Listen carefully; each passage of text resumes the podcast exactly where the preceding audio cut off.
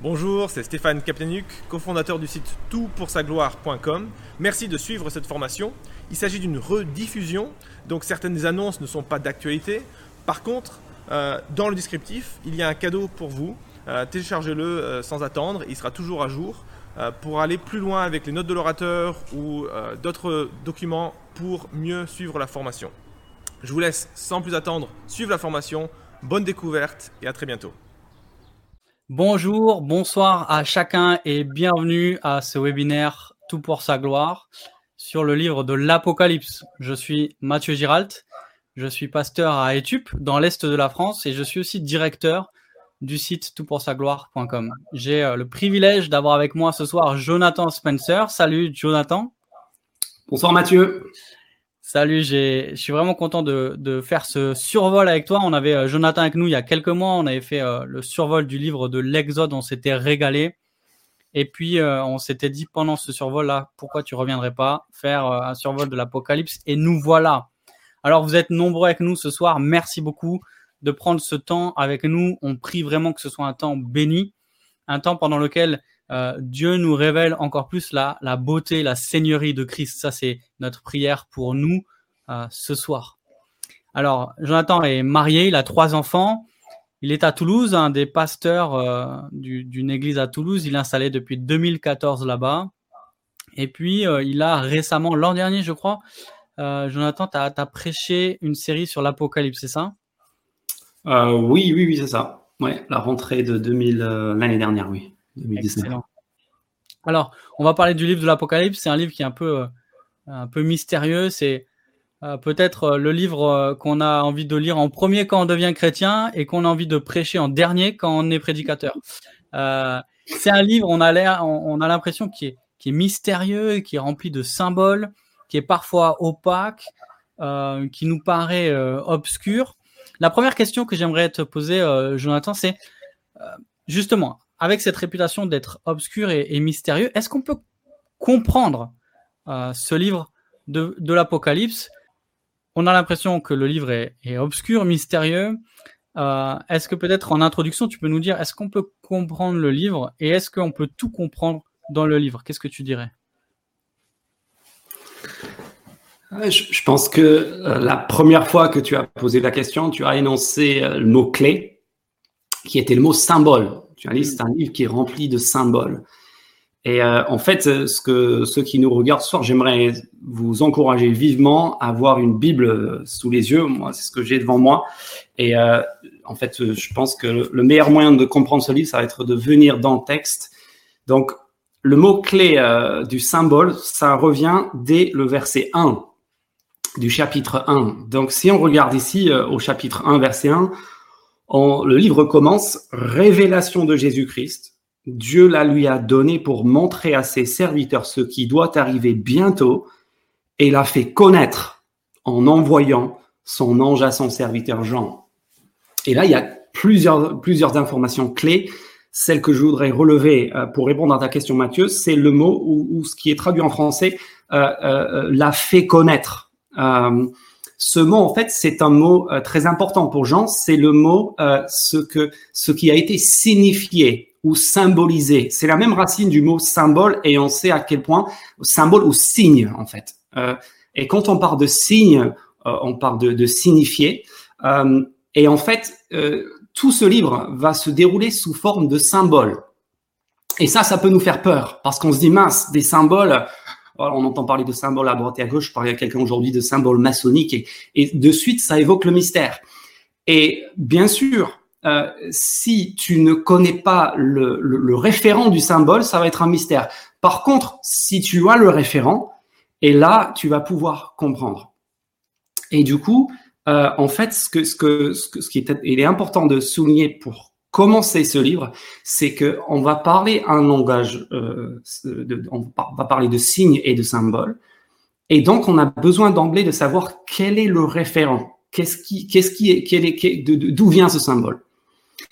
Et en fait, ce qu'on va voir dans le livre, c'est que les symboles étaient compréhensibles pour les, lecteurs. Ça, c'est la, la deuxième chose, c'est que Jean, on oublie parfois, mais Jean, il n'a pas écrit ce livre comme une, un message dans une bouteille qu'il a balancé à la mer.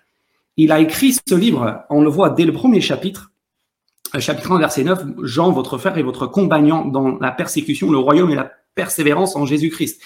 Donc, il écrit à ces sept églises qui, qui ont bel et bien existé, et son présupposé départ, c'est qu'il a un message à leur transmettre et que eux, ils vont pouvoir comprendre ce message. Ce qui veut dire que même s'il communique par des symboles, il estime que eux, ils ont les référents de ces symboles et ces référents sont principalement au nombre de deux.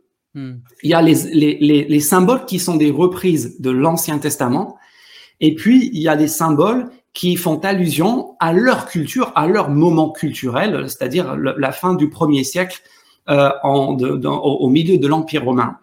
Et ce que moi j'ai découvert en étudiant ce livre, c'est que la quasi-totalité de ce qui nous paraît obscur, en fait, à la lumière surtout de l'Ancien Testament, mais aussi d'un minimum de connaissances du premier siècle de l'Empire romain de l'époque. Et là, tous les symboles deviennent clairs et on comprend que le premier lecteur, bah, ils ont bel et bien compris le message que Jean il voulait leur, euh, leur transmettre. Donc oui, je pense que le livre est compréhensible. Je pense même qu'il aurait été complètement inutile pour les premiers lecteurs s'il ne l'avait pas été. Euh, et euh, à condition de comprendre le, le, le, point de départ et les, les, les, référents des symboles.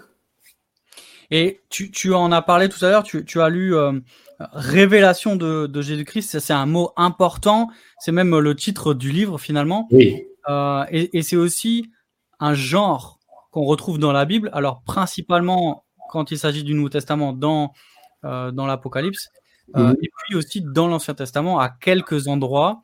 Mm. Est-ce que tu peux nous en parler un peu plus? Est-ce qu'il y a est-ce qu'il y a des genres particuliers à ce livre et, et, comment ça nous aide à comprendre le message du livre? Ouais. Alors ça, c'est, tout à fait essentiel aussi. En fait, le deuxième point pour comprendre, à part le fait qu'on comprend qu'il y avait un message qui était compris par les premiers lecteurs, qui, qui ce message est transmis par des symboles dont et eux ils disposent des référents. La deuxième chose à remarquer, et ça on le voit aussi dans les trois premiers versets de l'Apocalypse, c'est qu'on, c'est de comprendre le genre si moi j'ouvre un, un, livre d'entretien de voiture en recherchant une recette pour faire des muffins à la framboise, je vais être déçu. Je vais être frustré. Je, je, vais chercher partout et je vais finir par jeter ce manuel d'entretien de voiture parce qu'il ne m'aide pas à me faire mes muffins à la framboise.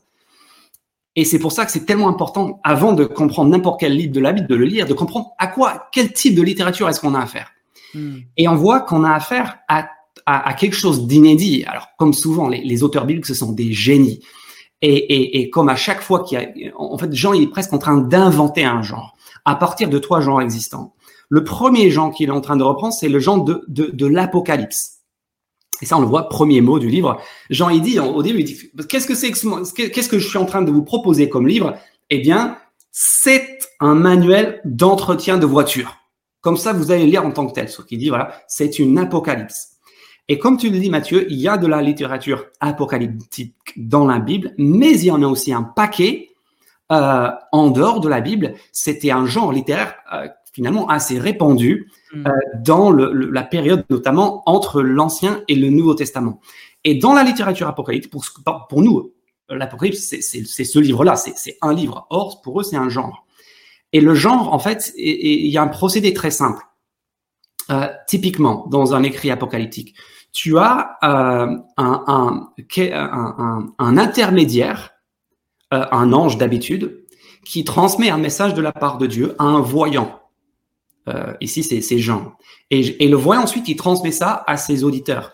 Et en général, euh, dans, la, dans, dans les apocalypses juives, qui sont nombreuses, en fait, en, ce sont des, le, le, le, voyant, celui qui, euh, qui, qui, qui, rédige le, message euh, apocalyptique, il est en fait, il est présenté euh, comme étant un grand personnage de l'Ancien Testament. Donc, on écrit, c'est finalement une sorte, c'est presque de, un écrit de, de, vision euh, imaginaire où en fait on dit voilà, euh, j'ai eu des entretiens ou les révélations de la part d'Abraham ou de Moïse ou d'un autre grand personnage de l'Ancien Testament.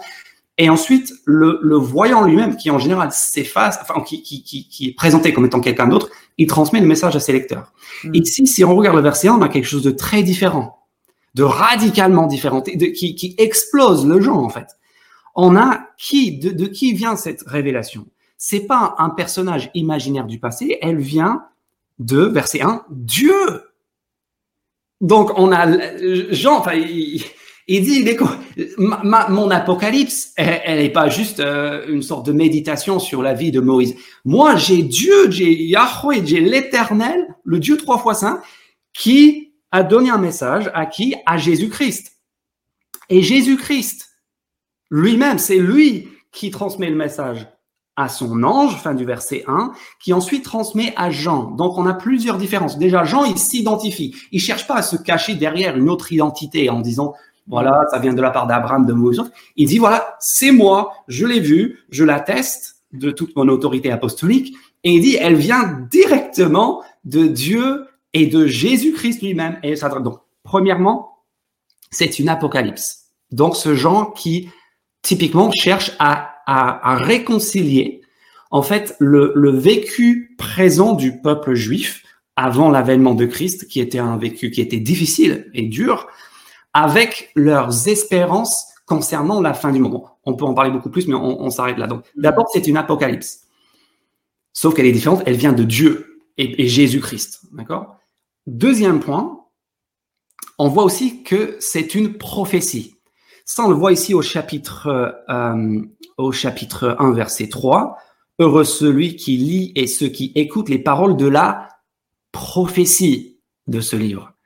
Et ça, on va retrouver le livre décrit comme une prophétie à la conclusion, chapitre 22. Celui qui garde les, les paroles de la prophétie de ce livre. Et ça, c'est extrêmement important aussi pour nous de comprendre. Qu'est-ce que la prophétie? La prophétie n'est pas limitée à l'Ancien Testament. Et la prophétie, ce n'est pas, pour nous, la prophétie en général, c'est une sorte d'horoscope chrétien. Hmm. Un prophète, c'est quoi son rôle? C'est dire, voilà ce qui va se passer un jour euh, dans, dans 20 ans. Mathieu Girard, il va manger euh, un kebab et il va, enfin, on, t'explique ce qui va se passer dans 20 ans. Tu as appris quelque chose, tu sais à peu près que ça pourrait se réaliser. Exactement. Ah, il faut pas être prophète en fait. C'est ça, faut me connaître juste. Ou, un faux prophète. Voilà. Donc, euh, en fait, si on pense que la prophétie, c'est ça, en fait, on, je pense qu'on est un peu à côté de ce qu'est la prophétie, et dans l'Ancien et dans le Nouveau Testament. Hmm. Les prophètes de l'Ancien Testament, ils ont un message pour leur temps, pour leur génération. Et en général, les prophètes, ils sont en train de parler de la part de Dieu, des fois du passé, des fois. Ah, on t'entend plus, euh, Jonathan, il faut peut-être réactiver ton micro.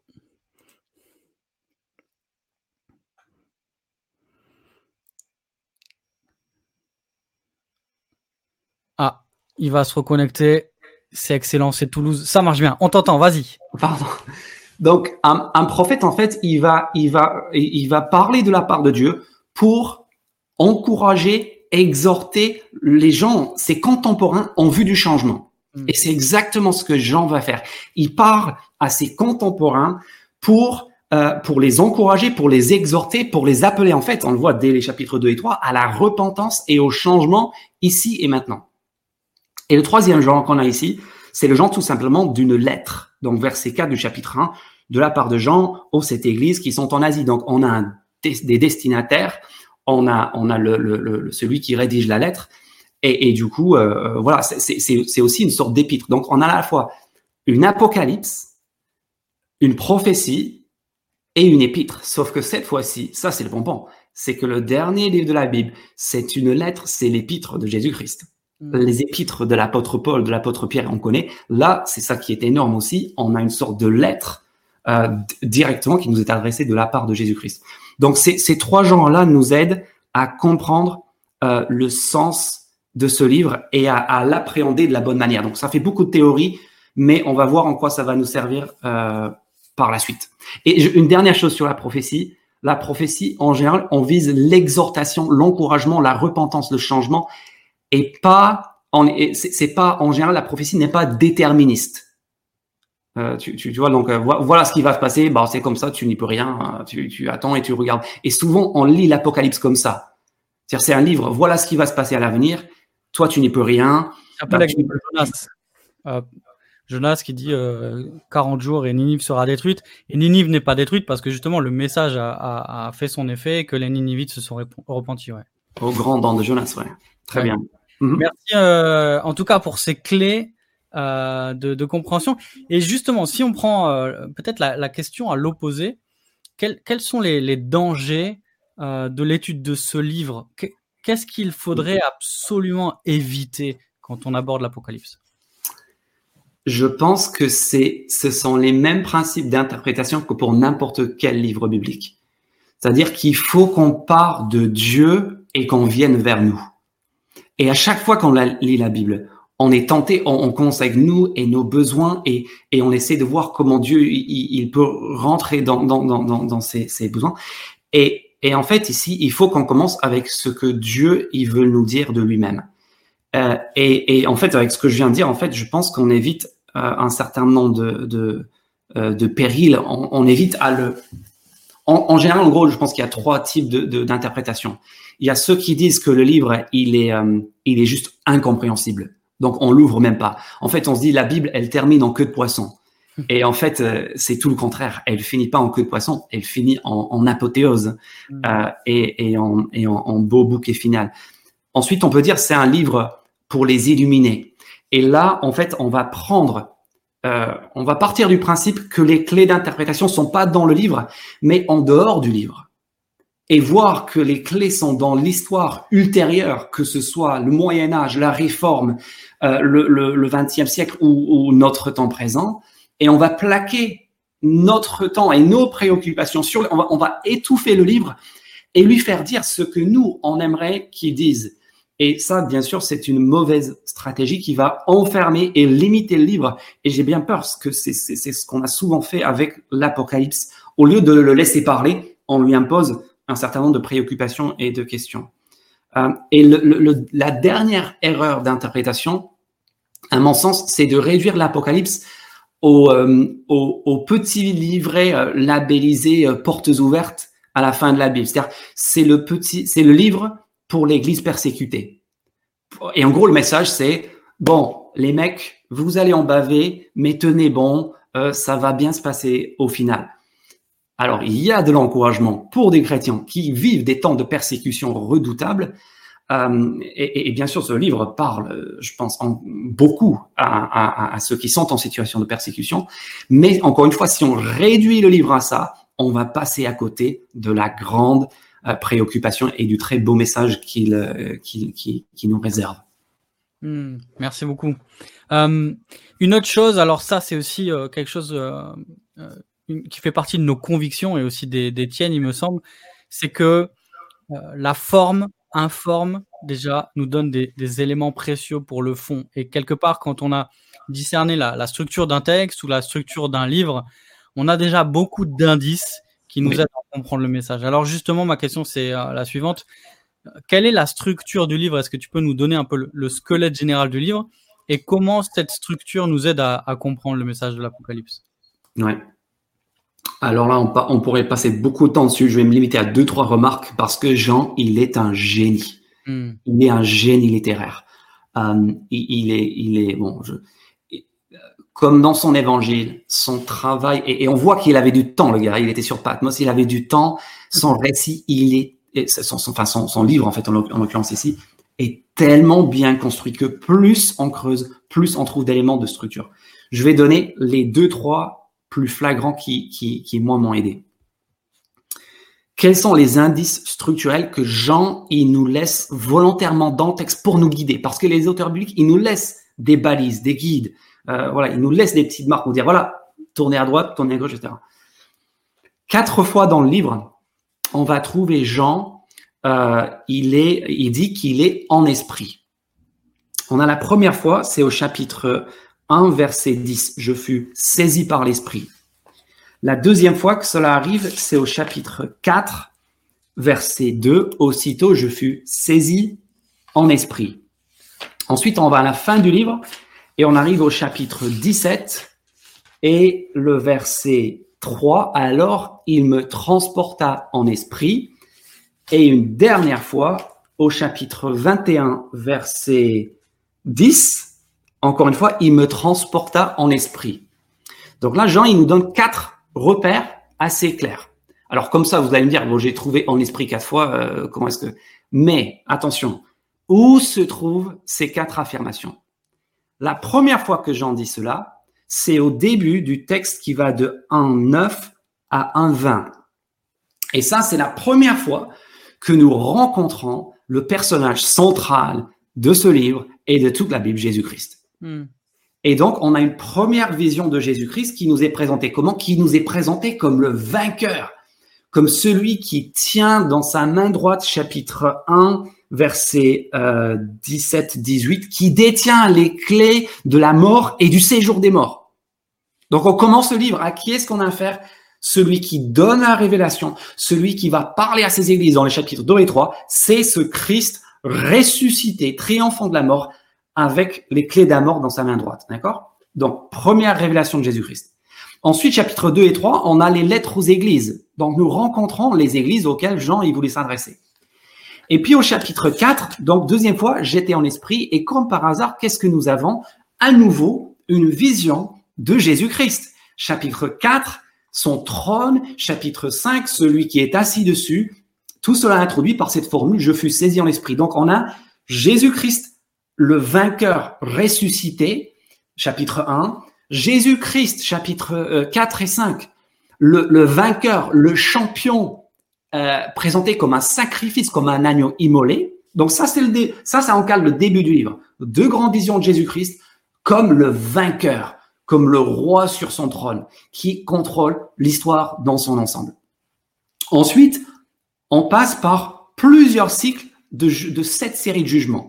Chapitre 6 et 7, sept sauts de jugement Notez bien, ce sont les sept sceaux du rouleau qui est devenu l'objet central du chapitre 5 auquel on reviendra tout à l'heure.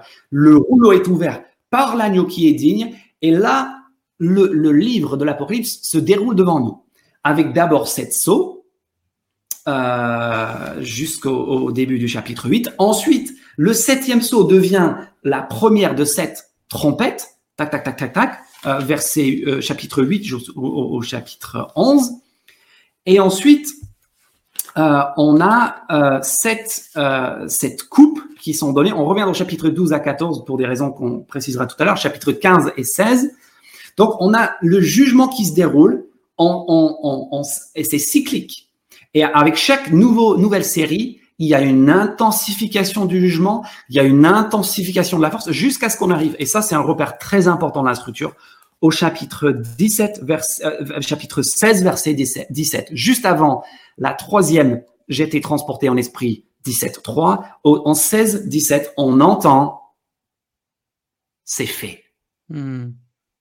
C'est fait. Et là, ça, ça c'est presque un écho de ce qu'on a avec Jésus euh, sur la croix en Jean 19. C'est fait. Et là, on sait maintenant qu'on arrive à la fin de la fin. D'accord? Et là, comme par hasard, une nouvelle vision. Jean est transporté en esprit. Et qu'est-ce qu'il voit au chapitre 17 et 18 Il voit Babylone la grande. D'accord? Donc, il voit la chute de Babylone, c'est-à-dire de Rome. On viendra sur le pourquoi du comment tout à l'heure. Mais on voit, il voit la chute de Rome, de Babylone. Et ensuite, au chapitre 21, verset 10, on a la descente euh, euh, belle et, merveilleuse du ciel de la, de la Jérusalem céleste. D'accord? Et donc, deux villes, une présentée comme une prostituée Babylone, l'autre présentée comme une épouse rayonnante de beauté. Et dans les deux cas, Jean, l'ange amène Jean pour voir ces deux visions. Et ces deux visions sont quoi? Ce sont deux, euh, deux visions de la victoire finale, du côté de ceux qui perdent et du côté de ceux qui qui, gagnent, qui, ont la victoire. Babylone et Jérusalem. Et donc ça, je pense que si on a ça en tête, ça nous structure tout le livre. On a, si, tu veux, on a euh, les chapitres, les visions du 1 et 2, euh, chapitre 1, chapitre 4, 5, qui sont une vision euh, de celui qui sort de la bataille finale, la bataille déterminante, décisive de la croix. Ça, je, la meilleure façon pour expliquer ça, c'est dire que là, on est le 6 juin 1944 pendant la Deuxième Guerre mondiale. Le soir du 6 juin 1944, il n'y a plus aucun doute quant à l'issue finale de la guerre. On sait que les Alliés ont gagné. L'affaire est pliée. Les Russes sont rentrés par l'Orient. Les Alliés sont maintenant sur le sol euh, français. La guerre, elle est terminée. La seule question est combien de temps ça va durer. Et, du coup, on a ces deux visions du vainqueur de la bataille décisive, qui est la bataille de la croix, la résurrection et la mort. Et ensuite, à la fin du livre, on a deux visions du, euh, du, du 8 mai 1945, de la victoire finale consommée. C'est fait, c'est fini. Euh, euh, Babylone est tombée.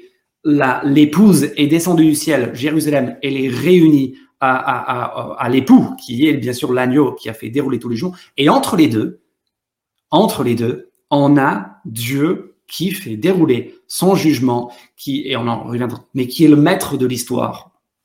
Euh, l'agneau sur son trône, qui tient tout dans sa main, et sans faire le survol maintenant.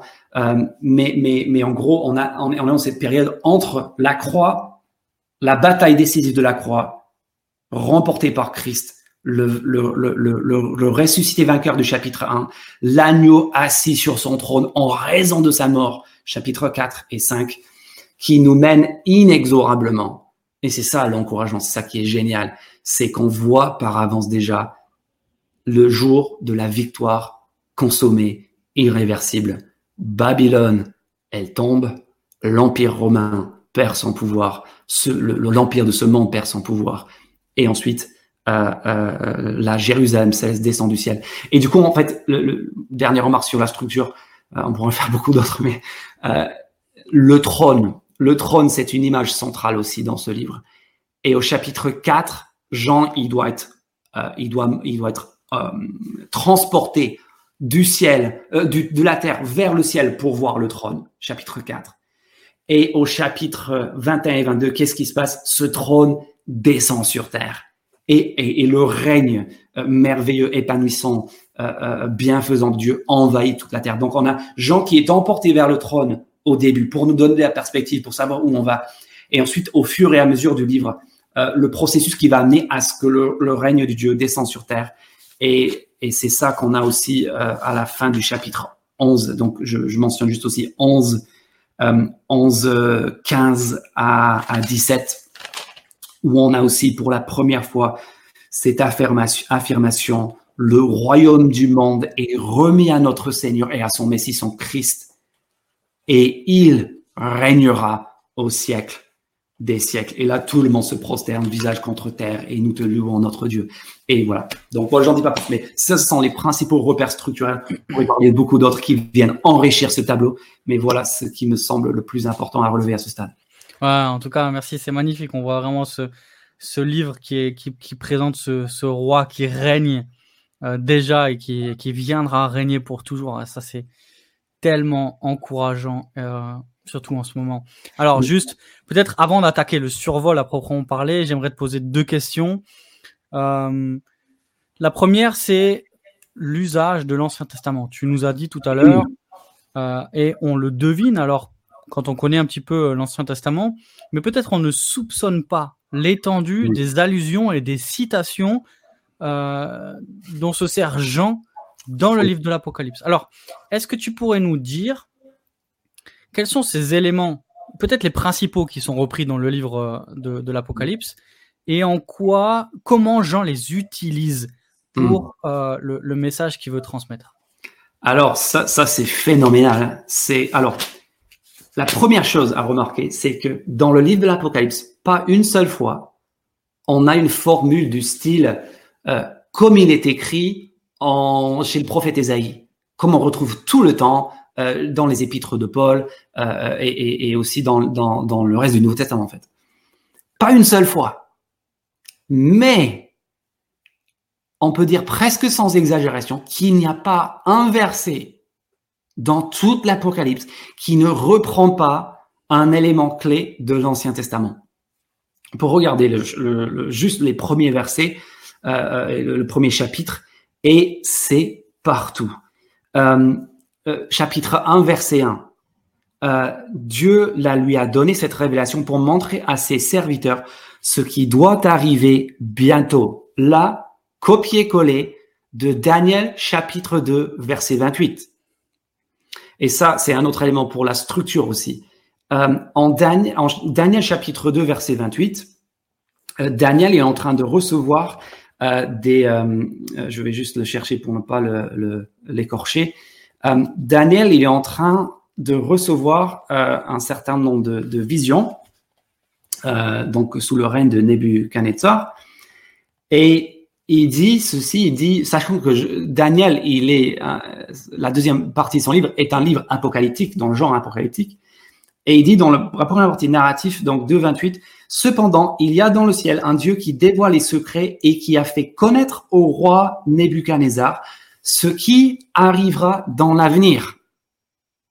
D'accord? Donc Jean, il est en train très volontaire. Alors, dans le, grec, on peut le montrer, mais il prend, il fait copier-coller, il va dans Daniel, il clique dessus, il le pose là, pour que ses lecteurs se disent ouh parce qu'eux ils connaissaient l'ancien testament beaucoup mieux que nous et ils disent ah ah, ah d'accord donc il revient là et qu'est-ce qu'il voit chez Daniel? Il voit que Daniel il est en train de dire à Nebuchadnezzar, il y a un Dieu qui va nous faire connaître ce qui arrivera dans l'avenir. Et Jean, qu'est-ce qu'il fait? Il se prend la liberté de changer le texte. Maintenant, il n'est plus en train de dire ce qui doit arriver à l'avenir. Et il est en train de dire bientôt. Et ça, ça va revenir tout le long. Je viens bientôt, etc. Le, le, le septuple refrain, les, sept verbes venir du dernier chapitre. Je viens bientôt, bientôt, bientôt. Et ça, ça revient début chapitre 1, début chapitre 4, euh, chapitre 21 aussi. Donc Jean, euh, ça, ça, c'est Daniel par exemple. Euh, on a, on a, on a chapitre 1 verset 6, ça c'est très connu. Chapitre 1 verset 6 un royaume de prêtres pour Dieu son Père, le peuple. Ça, c'est euh, Exode 19. Le voici qui vient avec les nuées, chapitre 1, verset 7. Ça, c'est euh, euh, ça, c'est Daniel, chapitre 7. tout œil le verra, même ceux qui l'ont transpercé. Ça, c'est Zacharie. et puis, un autre exemple de comment Jean, quand, quand Jean, on dit que ce livre est de la prophétie. En fait, c'est mieux que la prophétie. En fait, Jean, il est en train de nous donner l'interprétation définitive de toutes les prophéties qui l'ont précédé. Donc, il est en train de nous donner clés pour comprendre l'Ancien Testament. Et du coup, il se prend la liberté de, le changer, de le transformer, enfin, de, dans, dans, plutôt dans, dans, dans dévoiler tout le sens, même avec le nom de Dieu. Un truc super connu dans l'Apocalypse, c'est, chapitre 1, verset 4, celui qui était et qui vient, euh, pardon, qui est, qui était, était et qui vient. Et là, on a tellement entendu, euh, on n'y pense plus. Mais qu'est-ce que Jean est en train de traduire par cette formule Celui qui est, qui était? Si on a lu l'Ancien Testament, on parle de qui? De je suis. De je suis, ou qu'on traduit en français, de l'éternel. Hmm. Yahweh. Et on se dit, mais attends, euh, si tu veux traduire euh, par une circonlocution euh, euh, l'éternel, celui qui est, tu dis soit celui qui est, et si tu veux faire plus beau, tu dis celui qui est, qui était et qui sera. Sera, logiquement. Sauf que là encore, Jean, il se dit, ah non, non, non, non, c'est pas juste celui qui sera, c'est celui qui vient. Hmm. Celui qui va se pointer, c'est celui qu'on va voir sous très peu. Et, euh, et voilà. Donc, et, puis dans la suite du chapitre 1, en fait, le, la vision du Fils de l'homme ressuscité, euh, ça, ça c'est un exemple euh, euh, qui est rempli d'allusions à l'Ancien Testament. Toute la vision, en fait, repose euh, sur l'Ancien Testament. Donc, euh, au chapitre 1, verset, verset 10, je fus saisi par l'Esprit le jour du Seigneur, j'entendis derrière moi une voix forte comme le son d'une trompette. Elle disait ce que tu vois, écris-le, etc. Et puis verset, verset 12, je me retournais pour savoir quelle était la voix qui me parlait. M'étant donc retourné, je vis sept chandeliers d'or, et au milieu des sept chandeliers, quelqu'un qui ressemblait à un fils de l'homme. Et quand on voit la description de cet homme, on voit qu'il a une longue robe, verset 14, que sa tête et ses cheveux étaient blancs comme de la laine blanche, comme de la neige, ses yeux comme une flamme de feu. Et tout ça, c'est texto Daniel chapitre 7. Et en Daniel chapitre 7, ça, ça vaut la peine. Après, on, s'arrêtera parce que sinon, on va y passer la soirée. Mais euh, Daniel 7, ça, c'est essentiel pour comprendre l'Apocalypse. Euh, parce que en Daniel, dans Daniel 7, on voit, et d'ailleurs presque tout, tout, le Nouveau Testament, mais on voit Daniel 7, euh, 9, je, je, lis, pendant que je regardais Daniel, on a placé des trônes, on va y revenir au trône dans l'Apocalypse, et l'ancien des jours s'est assis, donc Dieu, Son vêtement était aussi blanc que la neige et ses cheveux et sa tête paraient à de la laine pure. Son trône était de flammes et ses roues étaient un feu dévorant, un fleuve de feu coulait de devant lui, etc. Donc, ce que Dan, ce que Jean y fait, c'est ça qui est fou. C'est ça qui, est complètement euh, euh, bouleversant. C'est que Jean nous présente Jésus-Christ au premier chapitre de son livre. Et il dit, je vis le Fils de l'homme. Le Fils de l'homme, on connaît, c'est celui qui se présente devant l'Ancien des jours. Sauf que, quand il présente le Fils de l'homme, il est en train de lui attribuer, en fait, tous les attributs de l'Ancien des jours. Tu vois, en Daniel 7, on a ici l'ancien des jours sur son trône et on fait approcher de lui le Fils de l'homme euh, qui va recevoir toute la domination, etc. En fait, il y a une fusion. Le Fils de l'homme devient l'ancien des jours. Et c'est pour ça que j'aime dire aussi que l'Apocalypse, c'est le trois terrasses de la, de la Christologie. Il n'y a aucun autre livre, à l'exception possible de l'Évangile de Jean, qui nous présente de façon aussi, euh, aussi explicite, aussi lourd, euh, aussi pesant la divinité de Jésus-Christ. Il est Yahweh, il est l'ancien des jours et, il est celui qui est assis sur, sur le trône, etc. Donc voilà, deux, trois exemples, juste des premiers chapitres. Après, euh, euh, on, y reviendra dans le survol au chapitre, au chapitre suivant. Mais presque chaque verset renferme des allusions à l'Ancien Testament. Et c'est pour ça qu'il faut les comprendre pour en saisir le sens véritable. Magnifique. On a, on a envie d'arrêter de, commencer une soirée euh, de prière hein, et de, de louange. Euh, alors j'avais une autre question. Peut-être on va, on va la, la, la, diluer dans le survol. Tu, tu me dis ce que tu en penses. Ma question c'était euh, sur les nombres. Il y a beaucoup de nombres qui reviennent et on, on a des nombres qui, qui sont, on a l'impression chargés de beaucoup de sens, avec beaucoup d'interprétations derrière. Euh, qui semblent aussi là euh, symboliques et euh, qui ont fait couler beaucoup d'encre. Alors, soit tu en dis quelques mots, soit on commence le survol. Sinon, je pense qu'on va faire trois heures pour comprendre l'Apocalypse. Moi, ça me dérangerait pas. Euh, mais alors, c'est toi qui choisis. Soit, soit, soit on en dit deux mots, soit on commence le survol et puis au fur et à mesure, bah, quand allons-y pour le survol. Voilà, quand, on tombe, quand, on tombe, dessus, on, on l'abordera si, si tu veux bien. Alors, on a déjà parlé de euh, du premier chapitre et, surtout de, l'introduction. Mhm. Est-ce que tu veux, euh, est-ce que tu veux en dire euh, d'autres choses ou est-ce qu'on on arrive directement au chapitre peut-être 2 et 3 J'aimerais beaucoup en dire plus, mais on peut pas. c'est ce que je pensais. Alors, ce que je te propose, c'est qu'on on, aborde justement ces chapitres 2 et 3. Tu, tu disais que on a des lettres qui sont écrites à, ces églises qui sont pas des églises imaginaires, mhm. qui, qui, qui, sont des églises et on, on a aussi l'ordre des églises, tu vas nous en dire plus, qui, qui, est important, euh, pourquoi elles sont citées dans, dans cet ordre-là, euh, qu'est-ce qu'on peut en dire de ces, de ces lettres-là, et finalement, euh, c'est quoi le rapport entre ces lettres, où on a l'impression que là, Jean, il écrit à, à, ben, à, des églises, et après le reste de l'Apocalypse, on a l'impression qu'il écrit à d'autres personnes, qui s'adressent plus forcément à, aux, lecteurs de, des chapitres 2 et 3. Qu'est-ce que tu peux en dire? Euh, alors, ça fait, ça fait beaucoup de choses. Euh, euh, quelques mots rapides sur les chapitres 2 et 3. Je pense, je, je, je, je, pense que ce sont les chapitres les plus souvent prêchés de l'Apocalypse. Donc, on Qui n'a pas assisté à une, à une euh, mais les sept églises, parce que ah là, super, on va pouvoir plaquer notre église dessus. Voilà, vous êtes endormis, vous êtes mauvais, secouez-vous. voilà. Donc tout ça, ça passe très bien. Je, ce qu'on doit comprendre, c'est que ces sept lettres, et tu voulais parler des chiffres, allez, on va, c'est cadeau, sept. Pourquoi cette église Il n'y en avait pas six, il n'y en avait pas huit. Euh, je pense que Jean, il aurait pu trouver le nom qu'il voulait. Cette église, sept dans l'Apocalypse et dans la Bible en général, c'est le nombre de la totalité de l'ensemble de la, de, de, de, de, la complétion de, de, de, de, la perfection ça, remonte au, septième jour de la création hein, dans la Genèse. Et, euh, et du coup, cette église, à mon sens, c'est tout simplement l'ensemble des églises. Ça, c'est l'un des dangers, n'est-ce pas? On réduit l'Apocalypse, c'était une message juste pour eux.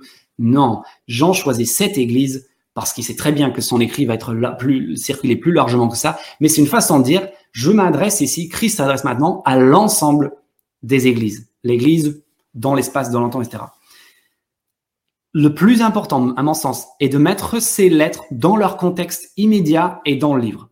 Donc, il y a plusieurs liens. Dans, chaque, euh, dans chaque lettre, en fait, on voit que celui qui s'adresse, en fait, celui qui euh, euh, adresse ces, lettres, c'est Jésus-Christ. Et c'est Jésus-Christ tel qu'il est présenté dans le premier chapitre.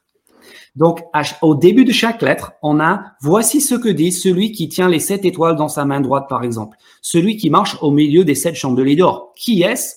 C'est le Fils de l'homme du chapitre 1. Chaque lettre commence en reprenant un trait de la vision initiale du chapitre 1 du Fils de l'homme ressuscité pour dire ce Christ ressuscité, ça c'est un, un encouragement, il est là en plein milieu de ces églises pour leur parler, malgré leur pauvreté, malgré leurs problèmes. Le, Fils de l'homme, le Christ ressuscité, l'ancien des jours, vient au milieu de ces églises pour leur parler. Et ça, c'est déjà énorme. La deuxième chose qu'on voit, c'est que euh, chaque lettre se termine avec une promesse, une bénédiction qui renvoie au chapitre 21 et 22. Quelque chose qu'on a dans la cité céleste du chapitre 21. Par exemple, euh, chapitre 2, verset 7, je prends juste le premier au hasard. Au vainqueur, je donnerai à manger du fruit de l'arbre de Dieu qui est dans le jardin de Dieu. Boum, chapitre 22. D'accord? Donc, on a le Fils de l'homme qui parle à son peuple, qui est au milieu de son peuple, qui leur donne un message direct et qui veut les faire parvenir jusqu'à la fin du livre.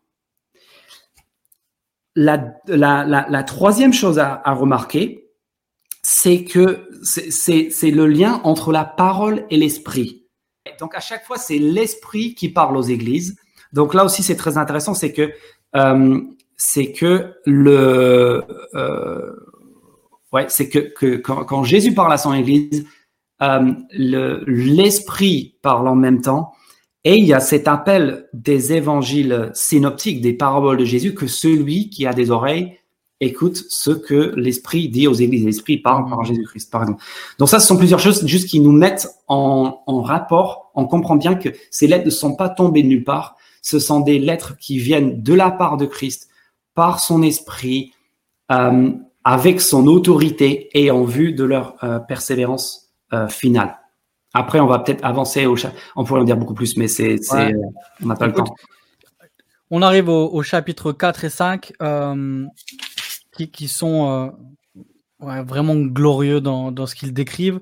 Et tu le disais tout à l'heure, là, on a un marqueur textuel, on a un marqueur euh. On, a une voix qui s'adresse à, Jean et qui dit monte ici. Il est saisi par l'esprit et il a cette vision. Hmm. Alors, qu'est-ce qu'il voit dans les chapitres 4 et 5 euh, et, comment ça informe encore la suite, la suite du récit? Parce que notamment, il dit euh, monte ici, verset 1, à la fin du verset 1, et je te ferai voir ce qui doit arriver dans, la suite. Qu'est-ce qu'il est en train de voir? Et c'est quoi cette suite? Ah bah c'est euh, c'est assez simple. Hein. Si on veut résumer le chapitre 4 en un mot, c'est le trône. Ce que Jean y voit, et ça c'est archi important de tous, il va au ciel et qu'est-ce qu'il voit? Je fus saisi par l'Esprit, chapitre 4, verset Dieu 2, et voilà, il y avait un trône. D'accord? Donc le symbole du règne, de l'autorité, ce qu'on a déjà vu au chapitre 7 de Daniel, le, le, celui qui siège sur ce trône. Et ce trône, il, maintenant, on ne bougera plus à partir de ce trône, euh, quasiment jusqu'à la fin du livre. Euh, et chapitre 4, c'est le trône, le trône, le trône, le trône, le trône et, euh, euh, et inspiré notamment de Ésaïe chapitre 6, euh, euh, les êtres qui volent autour du trône, Saint, Saint, Saint et celui euh, euh et, et, et l'Éternel, le, le, le, Dieu, le, le Seigneur Tout-Puissant, etc., celui qui était, qui est et qui vient, et aussi beaucoup inspiré d'Ézéchiel chapitre 1, la vision de l'appel d'Ézéchiel. Et ensuite, au donc ça, chapitre 4, on est, on est juste ébloui par la vision, par la vision de ce trône. Et en fait, tout dans le chapitre 4 marche par cercle concentrique. D'accord? Et le chapitre 4, finalement, on apprend très peu. Quand tu vois un trône, tu, vois, tu veux voir qui est dessus. Le, meuble en lui-même n'a pas beaucoup d'intérêt. On veut voir celui, on veut voir le roi. Et au chapitre 4, Jean, il fait durer le suspense. Il nous décrit en détail tout ce qu'il y a autour du trône, euh, les éclairs, des voix, des coups de tonnerre, euh, le, lac qui nous sépare de ce trône, avec la lumière qui reflète la lumière euh, du feu, avec les 24 trônes autour. C'est-à-dire pour être dans le premier cercle de, de, ce, de ce roi, il faut soi-même avoir un trône. Euh, ce sont pas juste des petites mains qui l'aident. Il y a les quatre êtres vivants, pareil, tirés d'Ézéchiel, qui sont autour, allusion aussi au, tabernacle. Et, euh, et, et, et, voilà, l'ensemble de, de, la création qui est là à adorer. Donc, tout met en exergue ce trône. Et ça, c'est important dans l'Apocalypse. Celui qu'on va découvrir, celui qu'au centre de livre, il règne. Il règne surtout. Est-ce que tu, tu, viens de parler de, de 24, euh, 24 vieillards, oui. 24 trônes est-ce que là, c'est encore un chiffre, un chiffre symbolique? Est-ce qu'il y a, est-ce qu'il y a un, un, sens à ce chiffre-là? Euh, Alors, je pense qu'il y en a un. Euh, ce, que je, ce dont je suis certain, c'est qu'il y a un chiffre symbolique, donc après 7, qui est le chiffre de la perfection euh, et, de, la, totalité et de l'ensemble. On a le 12, qui, bien sûr, ça, c'est pas un secret réservé à la c'est le, chiffre du peuple de Dieu. Euh, donc, 12 tribus en Israël, 12 apôtres, euh, dans le Nouveau Testament qu'on va rencontrer tout au long du livre, qui donne aussi lieu, bien sûr, aux 140. Ah, attends, ça a encore coupé. Ok, tu es là. Alors, et tu disais le, le peuple de Dieu parce que effectivement, les, les, les douze tribus d'Israël, c'était le, euh, les, les, les, pères de tout, euh, de tout le peuple. Et après, les, les douze apôtres, un peu euh, pères de, de oui. tout le, le peuple de Dieu dans le Nouveau Testament. Oui. Oui, oui, donc euh, voilà. Euh, donc on, on, on, voilà, ça, ça c'est pour ce qui est 12. Les 24, euh, probablement il y a une allusion à, à, à la totalité des, des pères euh, du peuple de Dieu, mais euh, voilà, je, je, je donnerai pas ma main à couper. Ensuite, dans le, le, chapitre 5 est très intéressant parce qu'au chapitre 5, on est confronté à un immense problème. Et ce, tout comme on voulait pas vraiment voir le trône, on voulait voir celui qui était assis dessus. Au chapitre 5, on se dit, enfin, on va en venir à celui qui est assis dessus. Et qu'est-ce qu'on voit? En fait, euh, on voit un livre. On voit la main droite euh, de celui qui est assis sur le trône. Et, euh, et dans ce livre, euh, euh, pardon, oui, chapitre 5, verset 1, je vis la main droite de celui qui a été assis sur le trône et un livre ou un rouleau en fait écrit à l'intérieur et à l'extérieur fermé grâce à cette sceau. Mm. Et là, Jean, il se met à pleurer. Et les anges, c'est quoi la préoccupation des anges au ciel? Ils sont en train de se dire, verset 2, mais qui est digne d'ouvrir ce... Qui va pouvoir ouvrir ce livre? Et verset 3, il n'y a personne, ni dans le ciel, ni sur la terre, ni sous la terre, pouvait ouvrir le livre ni le regarder. Verset 4, Jean, il est en train de pleurer et on se dit, mais c'est quoi le deal avec ce rouleau, ce livre? Pourquoi est-ce qu'il est tellement important? Et là, un ange, il vient réconforter Jean, verset 4, il dit, ne pleure pas. Car le lion de la tribu de Judas, le rejeton de la racine de David, a vaincu donc il a vaincu, on va au chapitre 1, il a vaincu pour ouvrir le livre et ses sept sceaux. Et dans la, suite du chapitre 5, en gros, on va découvrir que, euh, cet agneau, enfin, que ce lion justement, qu'on voit d'abord comme un agneau, euh, pardon, pour être précis, dont on entend parler comme étant un lion, verset 5, on, Jean, il se retourne, pardon, je, je, je, je recommence. Vas-y. Il y a une voix qui dit à Jean, un ange qui dit à, à, à, à Jean, verset 5, ne pleure pas parce que le lion de la tribu Judas, le rouge dans la racine de David, a vaincu pour ouvrir le livre et ses sept sceaux. Donc on voit l'Ancien Testament, Genèse 49 pour le lion de Judas, euh, la racine de David, ça c'est Ésaïe 11, le Messie, le roi davidique à venir. Donc il parle de quelqu'un de puissant et de fort, du Messie, qui va pouvoir surmonter ce problème du livre. Et ensuite, Jean, verset 6, remarquez maintenant, il voit. Donc, il a entendu parler de ce vainqueur et il voit, et qu'est-ce qu'il voit au milieu du trône? Et des quatre êtres vivants et au milieu des anciens, un agneau debout comme offert en sacrifice. Et on se dit, mais euh, qu'est-ce qu'il a vu? Et en fait, il n'y a pas, on va le revoir dans un instant dans la suite, mais souvent il va voir représenter une même réalité, une même personne par deux images qui sont pas contradictoires mais complémentaires. Et là, on comprend que Jésus-Christ, et c'est pour ça qu'ils vont chanter et, dire qu'il est digne euh, euh, d'ouvrir le livre verset 9. Pourquoi est-ce qu'il est digne? Pourquoi est-ce qu'il est le droit, verset 9 du chapitre 5, de prendre le livre, d'en ouvrir les seaux? Eh bien, c'est parce qu'il a été offert en sacrifice et qu'il a racheté par Dieu, par son sang, des hommes de toute tribu, de toute langue, de tout peuple et de toute nation. Et là, on comprend que Jésus-Christ, il est à la fois le lion rugissant, le, la racine de David, le roi davidique par excellence, et en même temps qu'il est un agneau immolé, et en fait qu'il règne sur le trône. La raison pour laquelle il siège sur son trône, c'est précisément la raison de, c'est à cause de sa mort, c'est à cause de la croix. Et là, il faut juste qu'on s'arrête un instant, parce que là, on est sur un point de théologie majeur. Pour nous, souvent, la croix, le message de la croix, c'est quoi? C'est que c'est que nos péchés sont pardonnés et c'est que Jésus a beaucoup souffert.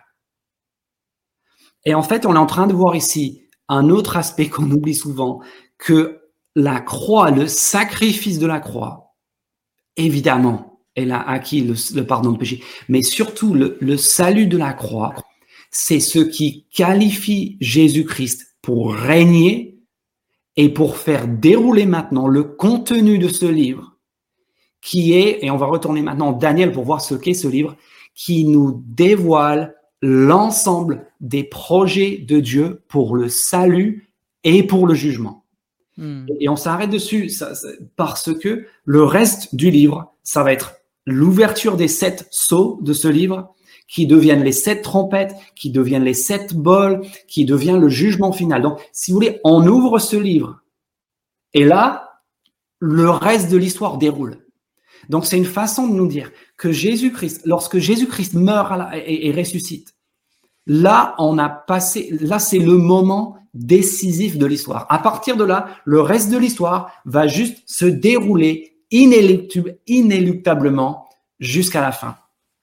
Et si on veut comprendre ce livre, euh, si tu m'arrêtes si c'est hors sujet, euh, Mathieu, mais en fait, euh, dernière allusion à Daniel, cette fois-ci, la fin du livre de Daniel, Daniel chapitre 12, la conclusion qui est extrêmement importante. c'est la troisième allusion au livre de Daniel qui est, qui est clé pour comprendre l'Apocalypse. Parce que Daniel, Dieu lui révèle ce qui va arriver à l'avenir, 2.28, première référence clé.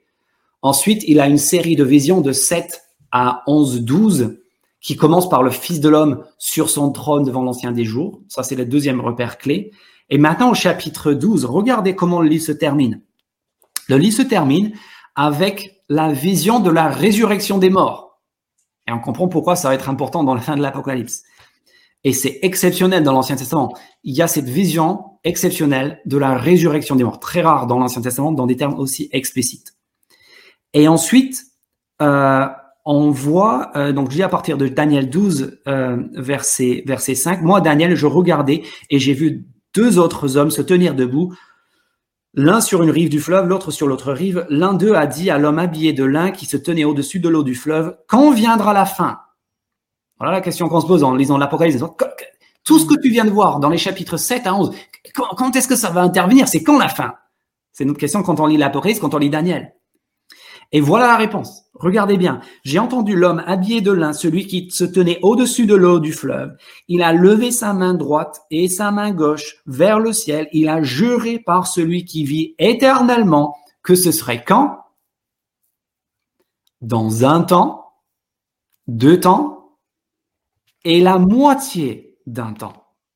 D'accord? Donc il est en train de dire, tu fais deux plus un plus demi, tu as trois et demi, Écoutez bien, trois et demi, trois jours et demi, trois ans et demi, ce qui revient à 42 mois ou 1260 jours.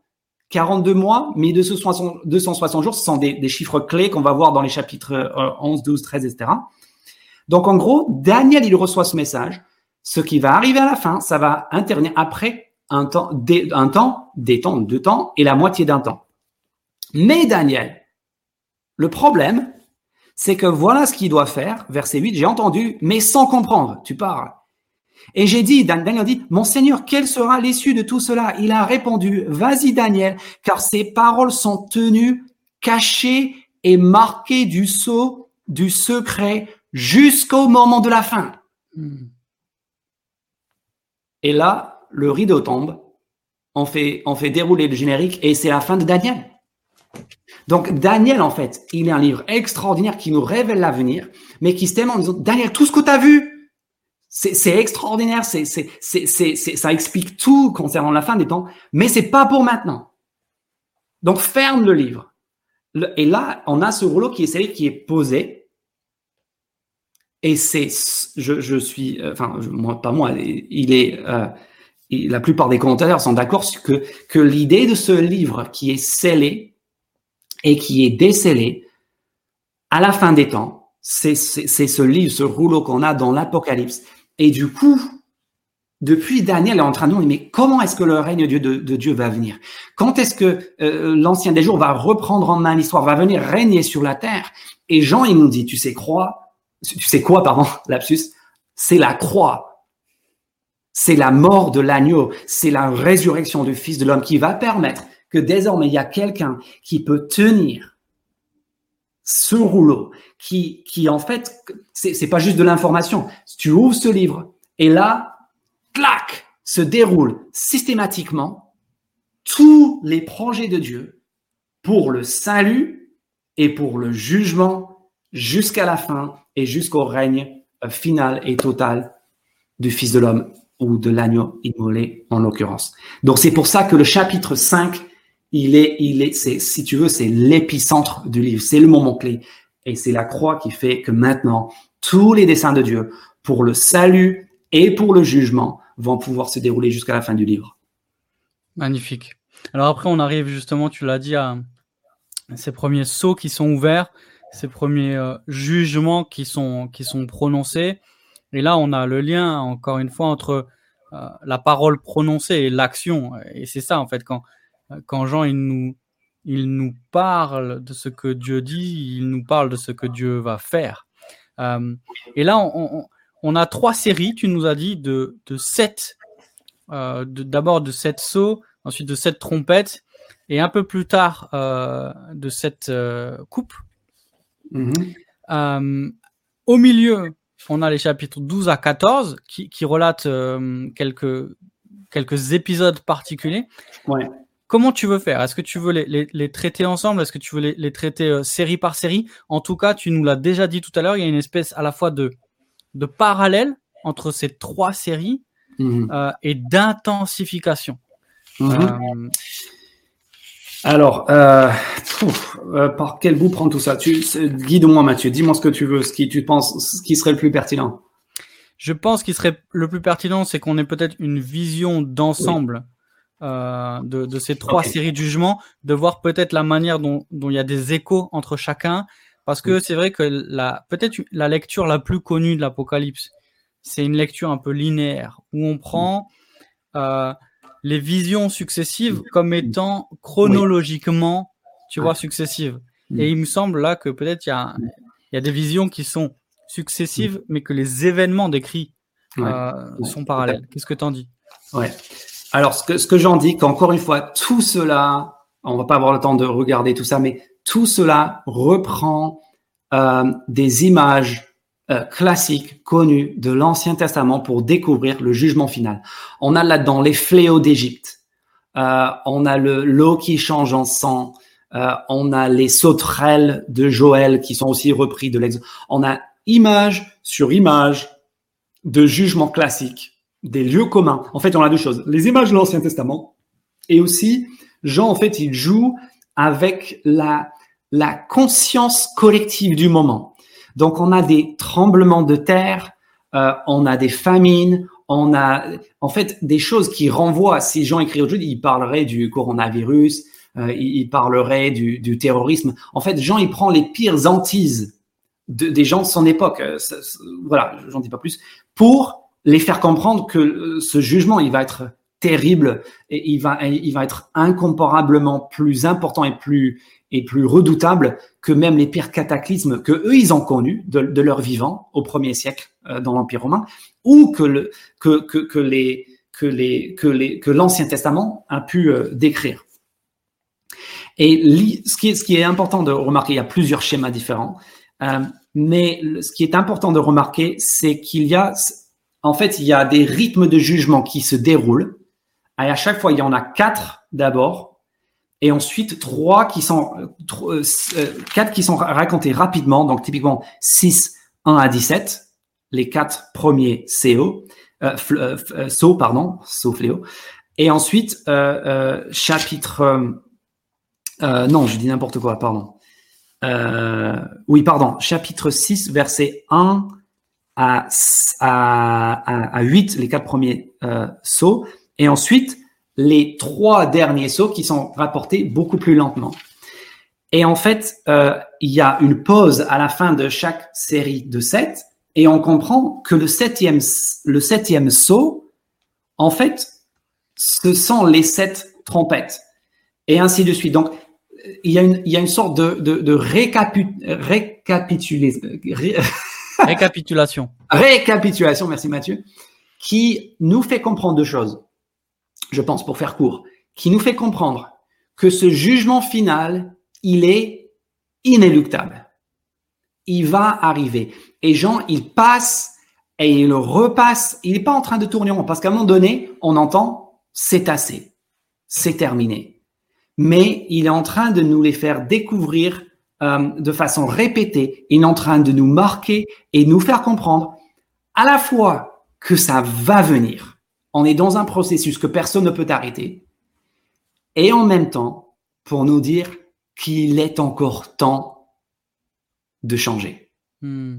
Qu'il est encore temps de se repentir. Parce que c'est ça le but.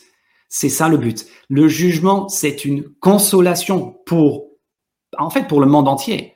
Euh, et, ça, j'en parle dans les chapitres 6 et 7 pour dire que nous, on, rechigne parfois devant le jugement. C'est une doctrine qu'on a peur euh, d'énoncer, euh, qu'on voit comme quelque chose de négatif. Mais en fait, quand on regarde notre monde, il y a une telle soif de justice qu'en fait, on a ici, pour ceux qui sont persécutés et pour ceux qui souffrent du régime actuel, mais aussi pour n'importe quel être humain, on a une réponse à l'une de nos de nos désirs, de nos envies les plus profondes, de justice, de la fin du mal que tout le monde veut. Et, du coup, il y a cette promesse, cet encouragement, et en même temps, cet appel à la repentance pour ceux qui, n'ont pas placé leur confiance dans l'agneau, pour dire, il est encore temps, il est, mais un jour, il sera trop tard.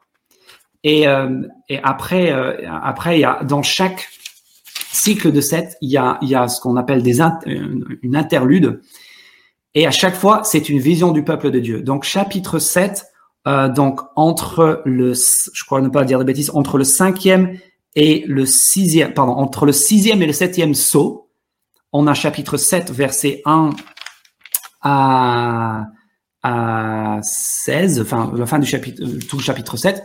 Et là, on a un gros plan sur le peuple de Dieu. Justement, je, je voulais t'en parler parce que c'est peut-être un, il y a peut-être deux chiffres principaux qui sont symboliques et mystérieux. Euh, le premier, il est ici, c'est les, les 144 000. Euh, on a ces 144 000 qui, qui sont euh, marqués du sceau de Dieu, que les anges doivent épargner dans ces jugements. on a aussi la description d'une foule qui loue l'agneau. Et à la fin, on a, verset 17, cette déclaration que l'agneau qui, est au milieu du trône les pètera et les conduira. Donc là, on a le, le, mm. grand berger, le souverain berger, aux sources des eaux de la vie, et Dieu essuiera toute larme de leurs yeux. Et là, on a deux échos à Apocalypse 21 et 22. Oui. Euh, on a plein de choses mélangées là. Est-ce que tu peux nous donner quelques clés pour comprendre ce, chapitre 7 Alors, le chapitre 7, la chose que je dirais, c'est qu'en fait, c'est la même chose qu'on a eu avec l'agneau. C'est pour ça que j'ai pris le temps de le relever tout à l'heure. Avec l'agneau, Jean, il a entendu d'abord dire des choses au sujet de l'agneau. Il a entendu l'ange qui a dit, c'est le, le vainqueur, le lion de Judas. Et ensuite, il s'est retourné, il a vu autre chose, c'était l'agneau immolé. Et bien sûr, ce sont pas deux choses différentes, ce sont deux représentations de la même chose de Jésus-Christ. Ici, c'est la même chose avec le peuple de Dieu. On a deux images du peuple de Dieu, symboliques évidemment. Euh, au passage, euh, chiffre bonus, chapitre 7, verset 1, je vis les quatre anges debout aux quatre coins de la terre. Ils retenaient les quatre vents de la terre. Le chiffre 4, c'est le chiffre de la création, comme les quatre bêtes qui représentent l'ensemble de la création au trône, etc. Donc 4 et le 7, et 4 fois 7, ça fait 28. Et on a dans ce livre euh, trois choses qui reviennent cette fois, euh, quatre choses qui reviennent cette fois. On a la mention de l'agneau. Euh, si vous comptabilisez l'agneau, on a 28 mentions de l'agneau. Si tu comptabilises tous les, toutes les séries de jugements, on a 4 fois 7, 4 sauts, 4 trompettes, 4 tonnerres dont on n'aura pas le temps de parler ce soir, mais qui sont très importants, et 4 bols. Et tu as aussi 4 fois, 28 euh, fois la formule nation, peuple, langue, tribu. À chaque fois, il y en a quatre. Donc, il y c'est pas toujours les mêmes. Il y a langue, tribu, peuple, nation, etc. Mais à chaque fois les mêmes. Et là, en fait, tu as euh, le message du livre, je pense, tu as le l'agneau qui règne sur par, le, règne parfait du, de l'agneau sur l'ensemble de la terre, sur l'ensemble des nations. Tu as le peuple de Dieu parfait au complet issu de l'ensemble de la terre. Et tu as les jugements de Dieu, la totalité du jugement de Dieu, de Dieu sur l'ensemble de l'univers. Donc c'est cette idée que l'agneau avec son peuple régnera souverainement sur tout. Et ça, ça renvoie bien sûr au message du trône. Et même Donc, pour revenir à ta question, chapitre 7. Qu'est-ce que qui se passe? Chapitre 7, verset 4. J'entendis. Donc, à nouveau, Jean, il entend le nombre de ceux qui avaient été marqués de cette empreinte. Donc, l'empreinte pour protéger, ça c'est un encouragement aussi. Dieu est en train de marquer et de protéger, de mettre à part tous ceux qui vont euh, faire face au jugement final, face suite à la grande question du 6, 17 le grand jour de sa colère est venu et qui peut résister? Et honnêtement, quand on arrive à la fin du chapitre 6, on dit qui peut résister? Ben personne. Personne. Chapitre 6, on n'est pas dans, mais tu as, tout qui est en train de tomber. Tu as, le ciel et les astres qui se désagrègent et on se dit mais qui peut résister? Et la réponse, elle est personne peut résister. Et c'est pour ça que c'est tellement merveilleux quand on arrive au chapitre 7 et Jean, il entend le nombre il entend le nombre que ceux qui été, ceux qui vont être préservés. Il y a un peuple. Et c'est pas juste deux, trois pelés, c'est 144 000. Et regardez, 12 000 de la tribu de Judas, 12, 12 000 de, euh, de, enfin, 12 000 de chaque tribu. Ce qui reprend évidemment les, euh, les, les, les recensements militaires. À chaque fois qu'il y a une bataille dans l'Ancien Testament, tel nombre de la tribu de Judas, tel nombre de Benjamin, etc. Et là, c'est cette armée, et ça, ça va parcourir le livre aussi, l'armée qui marche à la suite de l'agneau qu'on reverra par exemple au chapitre 14, au chapitre 19. Donc ça, c'est ce qu'il voit. Et là, il voit Israël. D'accord? Les douze tribus au grand complet, 12 fois 12 fois 1000. D'accord? C'est une façon de dire tout le monde. Le peuple de 1000 au passage dans l'Apocalypse, 1000, c'est juste, ça veut dire juste beaucoup, énormément au-delà de ce qu'on Donc, le peuple de Dieu, sous l'ancienne alliance, au grand complet, rassemblé, telle une armée derrière l'agneau. Maintenant, regardez ce qui se passe ensuite. Après cela, verset 9, je regardais. Donc là, on passe de Louis au regard. Et qu'est-ce qu'il voit? Et ça, c'est une blague. Une foule immense que personne ne pouvait compter. Donc, il vient nous donner une, une armée chiffrée euh, à la personne près. Et maintenant, une autre vision, et c'est une foule qui n'a pas de nombre, qui est trop immense. Donc, il semble y avoir une contradiction. Sauf qu'on va plus loin et on voit autre contradiction apparente. C'était des hommes de toute nation, de toute tribu, de tout peuple et de toute langue. Donc là, ce n'est plus euh, les douze tribus d'Israël, ça, c'est une foule immense qui est maintenant issue de toutes les nations. Et, euh, et, et, au moment où on est en train de, et eux, ils sont rassemblés autour de l'agneau, ils sont en train de chanter à l'agneau qui est sur son trône. Et, euh, et euh, on apprend, ce, ce, sont ceux qui sont venus de, de la grande, juste un mot, euh, chapitre 6, verset 14, le mot tribulation. Parce que ça, c'est un livre qui prête à beaucoup de spéculation. Juste, je peux juste tuer un mythe ce soir. Ce mot tribulation, dans l'original, c'est le mot standard pour épreuve. comme tu as par des épreuves dans les épîtres, euh, voilà, épreuve, détresse, euh, un mot technique. Tentation, comment? Ce n'est pas un mot technique. Ce n'est absolument. Alors déjà le fait que ce soit traduit tribulation, c'est une un parti pris. Mais tu reprends ton Nouveau Testament grec, c'est le mot standard pour tentation, épreuve que tu. Bon bref. Et et on comprend que ces deux visions, ce sont pas deux groupes différents, mais ce sont deux façons de dire qu'on a ici le peuple de Dieu, le, le véritable Israël, donc l'Église, le peuple de Dieu euh, au complet sous la nouvelle alliance. Et on a aussi une grande foule issue de toutes les nations qui sont rassemblées là autour de l'agneau en train de l'adorer à cause de son œuvre de salut, à cause de la croix. Et c'est une façon simplement de dire que là, on a le peuple de Dieu au grand complet qui va être préservé, qui a persévéré dans l'épreuve, l'épreuve, pas une épreuve particulière, l'épreuve qu'on va tous subir en tant que chrétiens si on en croit Jésus quand il appelle les gens à, à, à, porter leur croix en le suivant. Et ils sont là, abrités et protégés par l'agneau en plein milieu des jugements et, des, et, et de, de, tout ce qui va être euh, euh vécu de difficile pendant, bah, en fait, pendant notre, notre vie sur Terre. Hmm. et, et, ces deux manières de regarder le peuple de Dieu, en fait, si on revient à l'Ancien Testament, euh, quelle est la promesse donnée à Abraham au chapitre 12 au départ? Il va avoir une descendance, et en fait, mais cette descendance va aussi euh, englober et, et, toucher toutes les nations. Donc, il n'y a pas de contradiction entre les douze tribus au grand complet et le peuple de Dieu, cette foule issue de toute nation, de toute tribu, de toute langue et de toute nation, etc. Donc, euh, donc voilà, ça c'est juste un gros plan sur le peuple de Dieu qui est là en sécurité autour du trône, protégé par l'agneau pendant son jugement. Et c'est exactement la même chose dans les chapitres 10 et 11 entre la sixième et la septième trompette. On a à nouveau un gros plan sur le peuple de Dieu, sans doute les chapitres les plus complexes euh, en matière d'interprétation dans le livre 10 et surtout 11. Et qu'est-ce que, pour faire court, qu'est-ce que le peuple, c'est encore la question, qu'est-ce, que le peuple de Dieu vit pendant le temps que ces jugements sont en train de se dérouler, pendant que l'agneau est en train de faire accomplir tous ces projets, tout ce qui est dans le livre en matière de salut et de jugement, la réponse, c'est qu'ils sont en train euh, de, témoigner ah Alors juste avant, parce que là, tu vas nous parler du, chapitre 11 et il y a vraiment des trucs super intéressants. Euh, mais juste avant, on voit que donc les, les, trompettes font écho euh, au saut. On a encore au chapitre 9 une mention euh, de, de, de, Dieu qui dit de, de, ne pas toucher ceux qui ont la marque sur leur front et au contraire de, de faire du mal à ceux qui ne l'ont pas. Et on arrive au chapitre 10, et il y a cette histoire du petit livre qui est donné à Jean. Ah.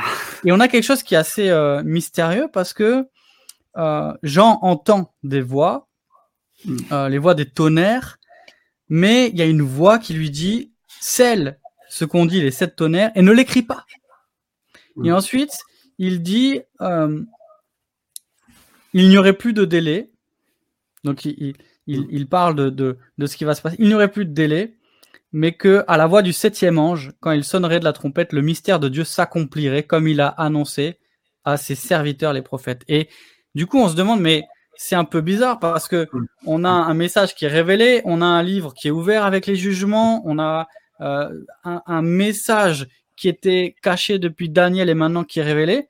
Et puis là, Jean, lui, il entend un message, on lui dit de de cacher ce qu'il entend et que ça, ça, ça sera ouvert juste euh, mm. à la fin, à la septième euh, trompette. Comment on peut comprendre ça? Alors, c'est génial. Il va se passer ici. Donc, on est en train de dérouler. On a vu les sept sauts, on a vu les six premières trompettes. Donc, jugement de plus en plus intense. À la fin du chapitre 9, ce constat qui, qui fend le cœur, qui est que, qui, qui dit que devant les fléaux qui s'intensifient devant le jugement, au lieu de se repentir, les hommes sont en train de s'endurcir. D'accord? Donc ça, c'est important pour le contexte de ce qui va se passer au chapitre 10. Euh, les jugements de Dieu qui sont terribles déroulent. Et qu'est-ce que ça provoque? Eh bien, ça provoque, euh, verset, verset 20, verset 21, le refus, l'entêtement, l'endurcissement. Et là, euh, euh, on part dans le chapitre 10 et au verset 2, ça, ça renvoie à ce qu'on disait tout à l'heure en Daniel 7. L'ange avec les, jambes écartées et qui crie d'une voix forte, etc. Et là, on a l'impression qu'on va repartir dans un troisième cycle de sept. Après les sept sauts, après les sept trompettes, on pense qu'il va y avoir maintenant sept tonnerres.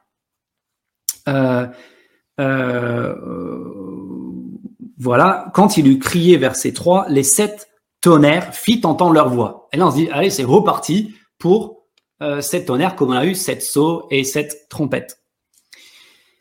Mais quand les sept tonnerres eurent fini de parler, j'allais écrire, bah bien sûr, parce que c'est ce qu'il fait à chaque fois. C'est son job, genre dans l'histoire, c'est son voilà, c'est son côté du contrat. Il doit écrire ce qu'il a vu pour nous. Mais j'entendis une voix du ciel, d'une voix euh, dans le ciel, une voix qui disait marque du sceau du secret, ce qu'ont dit les sept tonnerres, ne l'écris pas. Donc là, on dit en fait, on dit stop. Ça, tu le diras pas. Et, euh, et on voit ensuite pourquoi. Est-ce qu'il y a une volonté de cacher ou est-ce qu'il s'est passé quelque chose d'autre? Regardez la suite, verset, verset euh, 5. Alors l'ange que j'avais vu debout sur la mer et sur la terre leva sa main vers le ciel et jura par celui qui vit au siècle des siècles, donc on est en Daniel 12 là, qui a créé le ciel et tout ce qui s'y trouve, la mer et tout ce qui s'y trouve, ainsi que la mer et ce qui s'y trouve, et regardez bien ça, il n'y aura plus de délai. Et ça, c'est là qu'on comprend qu'on va vers la fin, en fait. C'est là qu'on comprend qu'il y a une, il y a une, euh, la patience de Dieu a ses limites. Et je pense que ça vient aussi dans la foulée de l'endurcissement du chapitre 9. C'est-à-dire que les cycles reviennent, se répètent, la, possibilité de la repentance est donnée. Et, et les hommes sont dit, et là, là, on dit stop, Jean, stop là, il y aura plus de délai. Là, maintenant, on va tout droit vers la fin. Et pour, euh, enfin, pour aller, je, fais juste le lien. Si tu veux, tu peux me relancer sur le reste du chapitre 10 11, mais c'est, intéressant. Mais pour aller droit au but, ça, ça, cet interlude débouche sur la fin du chapitre 11, verset 15 et la septième trompette. Hmm. Le septième ange sonnait de la trompette et des voix fortes retentirent dans le ciel. Elle disait, le royaume du monde est remis à notre Seigneur et à son Messie et il régnera au siècle des siècles. Donc là, un moment où il y a un transfert de la royauté, on comprend, c'est la fin en fait. Maintenant, c'est fini, il n'y aura plus de délai, on va directement vers la fin. Et là, c'est confirmé par les êtres autour du trône qui disent, verset 17, nous te remercions, Dieu Tout-Puissant, toi qui es, qui étais, parce que tu as exercé ta grande puissance et établi ton règne. Les nations se sentent irritées, mais ta colère aussi est venue. Voici le moment de juger les morts, de récompenser tes serviteurs les prophètes, les saints et ceux qui craignent ton nom, petits et grands, et de détruire ceux qui détruisent la terre. Hmm. Donc le message de cet entre autres, mais l'essentiel, c'est dire on est relancé dans un troisième cycle, et là Dieu dit stop il n'y aura plus de délai. Et on entend, suite au témoignage fidèle des, martyrs, euh, on peut revenir si tu veux, mais c'est n'est pas l'essentiel, on entend cette voix, on entend cette voix, euh, le moment est venu de juger les morts et de, euh, de détruire ceux qui détruisent la terre. Et ensuite, en fait, là, c'est le mi-temps du livre. Et en fait, le reste du livre, en un sens, ne sera que de la récapitulation. Parce qu'en fait, ce qu'on va vivre, on pourrait sauter de la fin du chapitre 11 directement au chapitre 19, 20 et 21 pour le jugement euh, final. Et en effet, ce qu'on a, en fait, on a une interlude vers chapitre 12 et 14 qui nous parle, euh, qui nous montre ce qui est en train de se passer en coulisses dans le ciel du, du, mauvais côté, du, côté obscur, euh, Satan et, et, et ses serviteurs.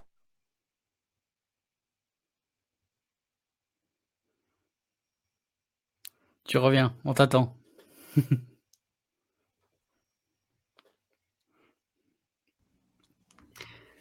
Et voilà, il n'y aura plus de délai. Maintenant, c'est fini, une demi-heure de silence, 30 secondes de silence. Et, et on arrive au chapitre 15 et 16. Et là, ce sont les, les sept bols qui sont les derniers jugements, euh, d'où chapitre 16, verset 17. C'est fait, c'est fini. Donc, réitération finalement de ce qu'on a entendu au chapitre 10. Il n'y aura plus de délai. Chapitre, fin du chapitre 11, euh, le royaume du monde est remis à notre Seigneur. Et puis, il ne reste plus qu'à regarder 17 à 21 et, euh, et la, la, vision de la victoire consommée finale euh, de, de, de l'agneau de, de, de, qui, qui veut dire la chute de Jérusalem, euh, de, de, Babylone, euh, de Rome et la descente glorieuse de Jérusalem, l'épouse de l'agneau. Excellent. On a déjà dépassé l'heure, mais c'est pas très grave. On, on savait qu'avec ce livre-là, on, on, dépasserait. Euh, J'ai deux questions. Peut-être tu peux répondre rapidement. Et après, c'est vrai qu'on va arriver directement au chapitre 17. Euh, la, la, première question, c'est il y a cette interlude, chapitre 12-14, et peut-être euh, encore des notions euh, de, de, des 1260 jours, mm. euh, de la guerre dans le ciel, euh, et puis cette question des deux bêtes, du faux prophète, on a l'impression d'un d'une anti-trinité ou d'une trinité démoniaque. Exactement. On ne sait pas c'est quoi ces bêtes, pourquoi elles sont là, Ok. Qu'est-ce qui se passe? Euh, Qu'est-ce qui se passe? Dans les chapitres 12 et 13, on est en train de. Jusque-là, on a été dominé par la vision de Dieu, de l'agneau du trône. Et donc la question se pose bah, pendant ce temps, euh, pourquoi il y a cette souffrance? Qu'est-ce qui, qu'est-ce qui se passe en coulisses? On voit bien, littérature apocalyptique, il y a cette, cette, cette lutte entre le bien et le mal. Sauf qu'en il n'y a pas de lutte parce que le vainqueur est assis sur son trône. Néanmoins, le, le l'ennemi, l'adversaire, se euh, débat il se, il se débat. Et le chapitre 12 nous explique pourquoi. Et la réponse est simple. Pour revenir à notre, à notre allusion à la Deuxième Guerre mondiale, c'est parce que tout comme les nazis pendant les derniers mois de la guerre étaient prêts à tout, à tout détruire. Hein. Hitler, il songeait à carrément brûler Paris. Non pas parce que ça pouvait lui permettre de gagner la guerre, mais c'était la rage euh, de, de, de, du désespoir, l'énergie du désespoir. Et le Satan, juste un verset qui explique, qui est un peu l'essentiel, euh, chapitre 12, verset 12, on explique en gros l'histoire du salut en quelques versets, euh, l'enfant, euh, euh le Messie qui est né, qui est chassé par le dragon.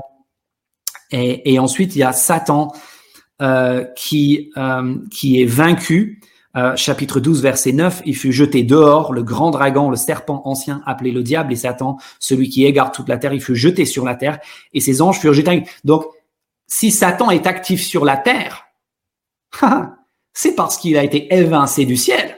Hmm. Donc nous, on pourrait dire, Satan, il est actif sur terre. Mince, c'est un manque qu'il a vraiment du pouvoir. Ah non, non, non, non, non, non. Il est sur la terre parce qu'il a été viré du ciel, parce qu'il est battu, parce que c'est une force euh, euh, épuisée. Et puis, euh, verset 12, c'est pourquoi réjouis-toi ciel et vous qui habitez le ciel, parce que là au ciel c'est fini, le dab il n'a plus, il, il, il, il, est évincé, il est parti, il, est renvoyé.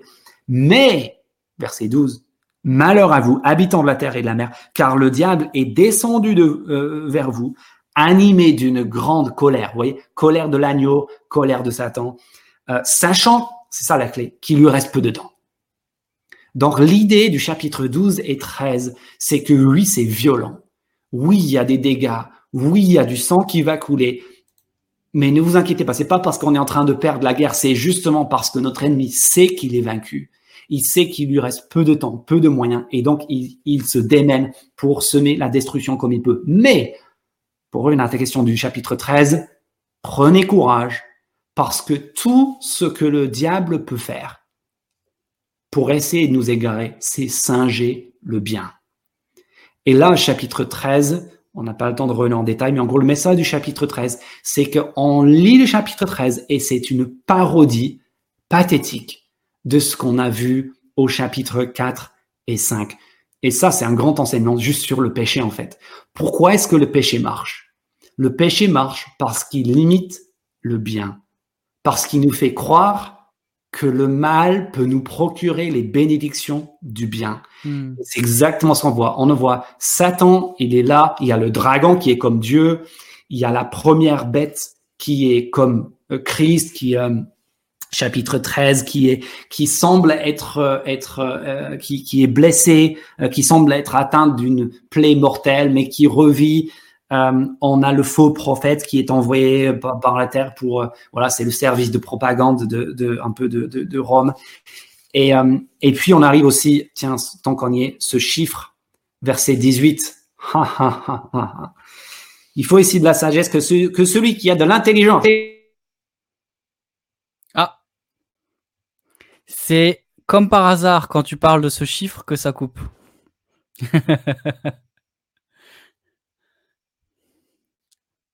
Allez, alors tout. Mais nous avons vaincu, nous avons vaincu, regardez, grâce Excellent. au service technique de TPSG. Euh, euh, ouais, que, que, celui qui a de l'intelligence déchiffre le nombre de la bête, car c'est un nombre d'hommes. Son nombre est 6, 6, 6. Qu'est-ce que 6 Le chiffre 6. Si ce n'est l'échec l'incapacité à atteindre la perfection divine. 7, 7, 7. La trinité de la perfection. Et si 6, 6, 6, c'est pas divin, c'est humain. C'est le gros loser. C'est le, c'est la lose, quoi. ah. C'est la lose, tu l'as dit.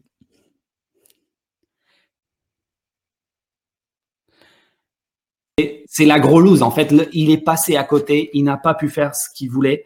Et, euh, voilà. Donc, tout le, chapitre 13, c'est pour nous dire tout ce que Satan peut faire, c'est singer le bien. C'est pour ça que le diable, il a de l'emprise et de la puissance.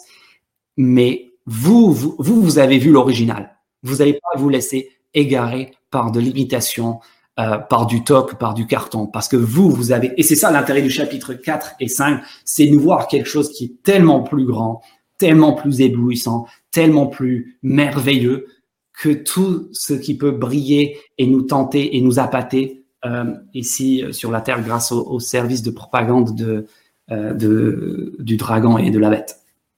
Alors, j'ai une question avant qu'on arrive à la fin de l'histoire. Euh, au dénouement.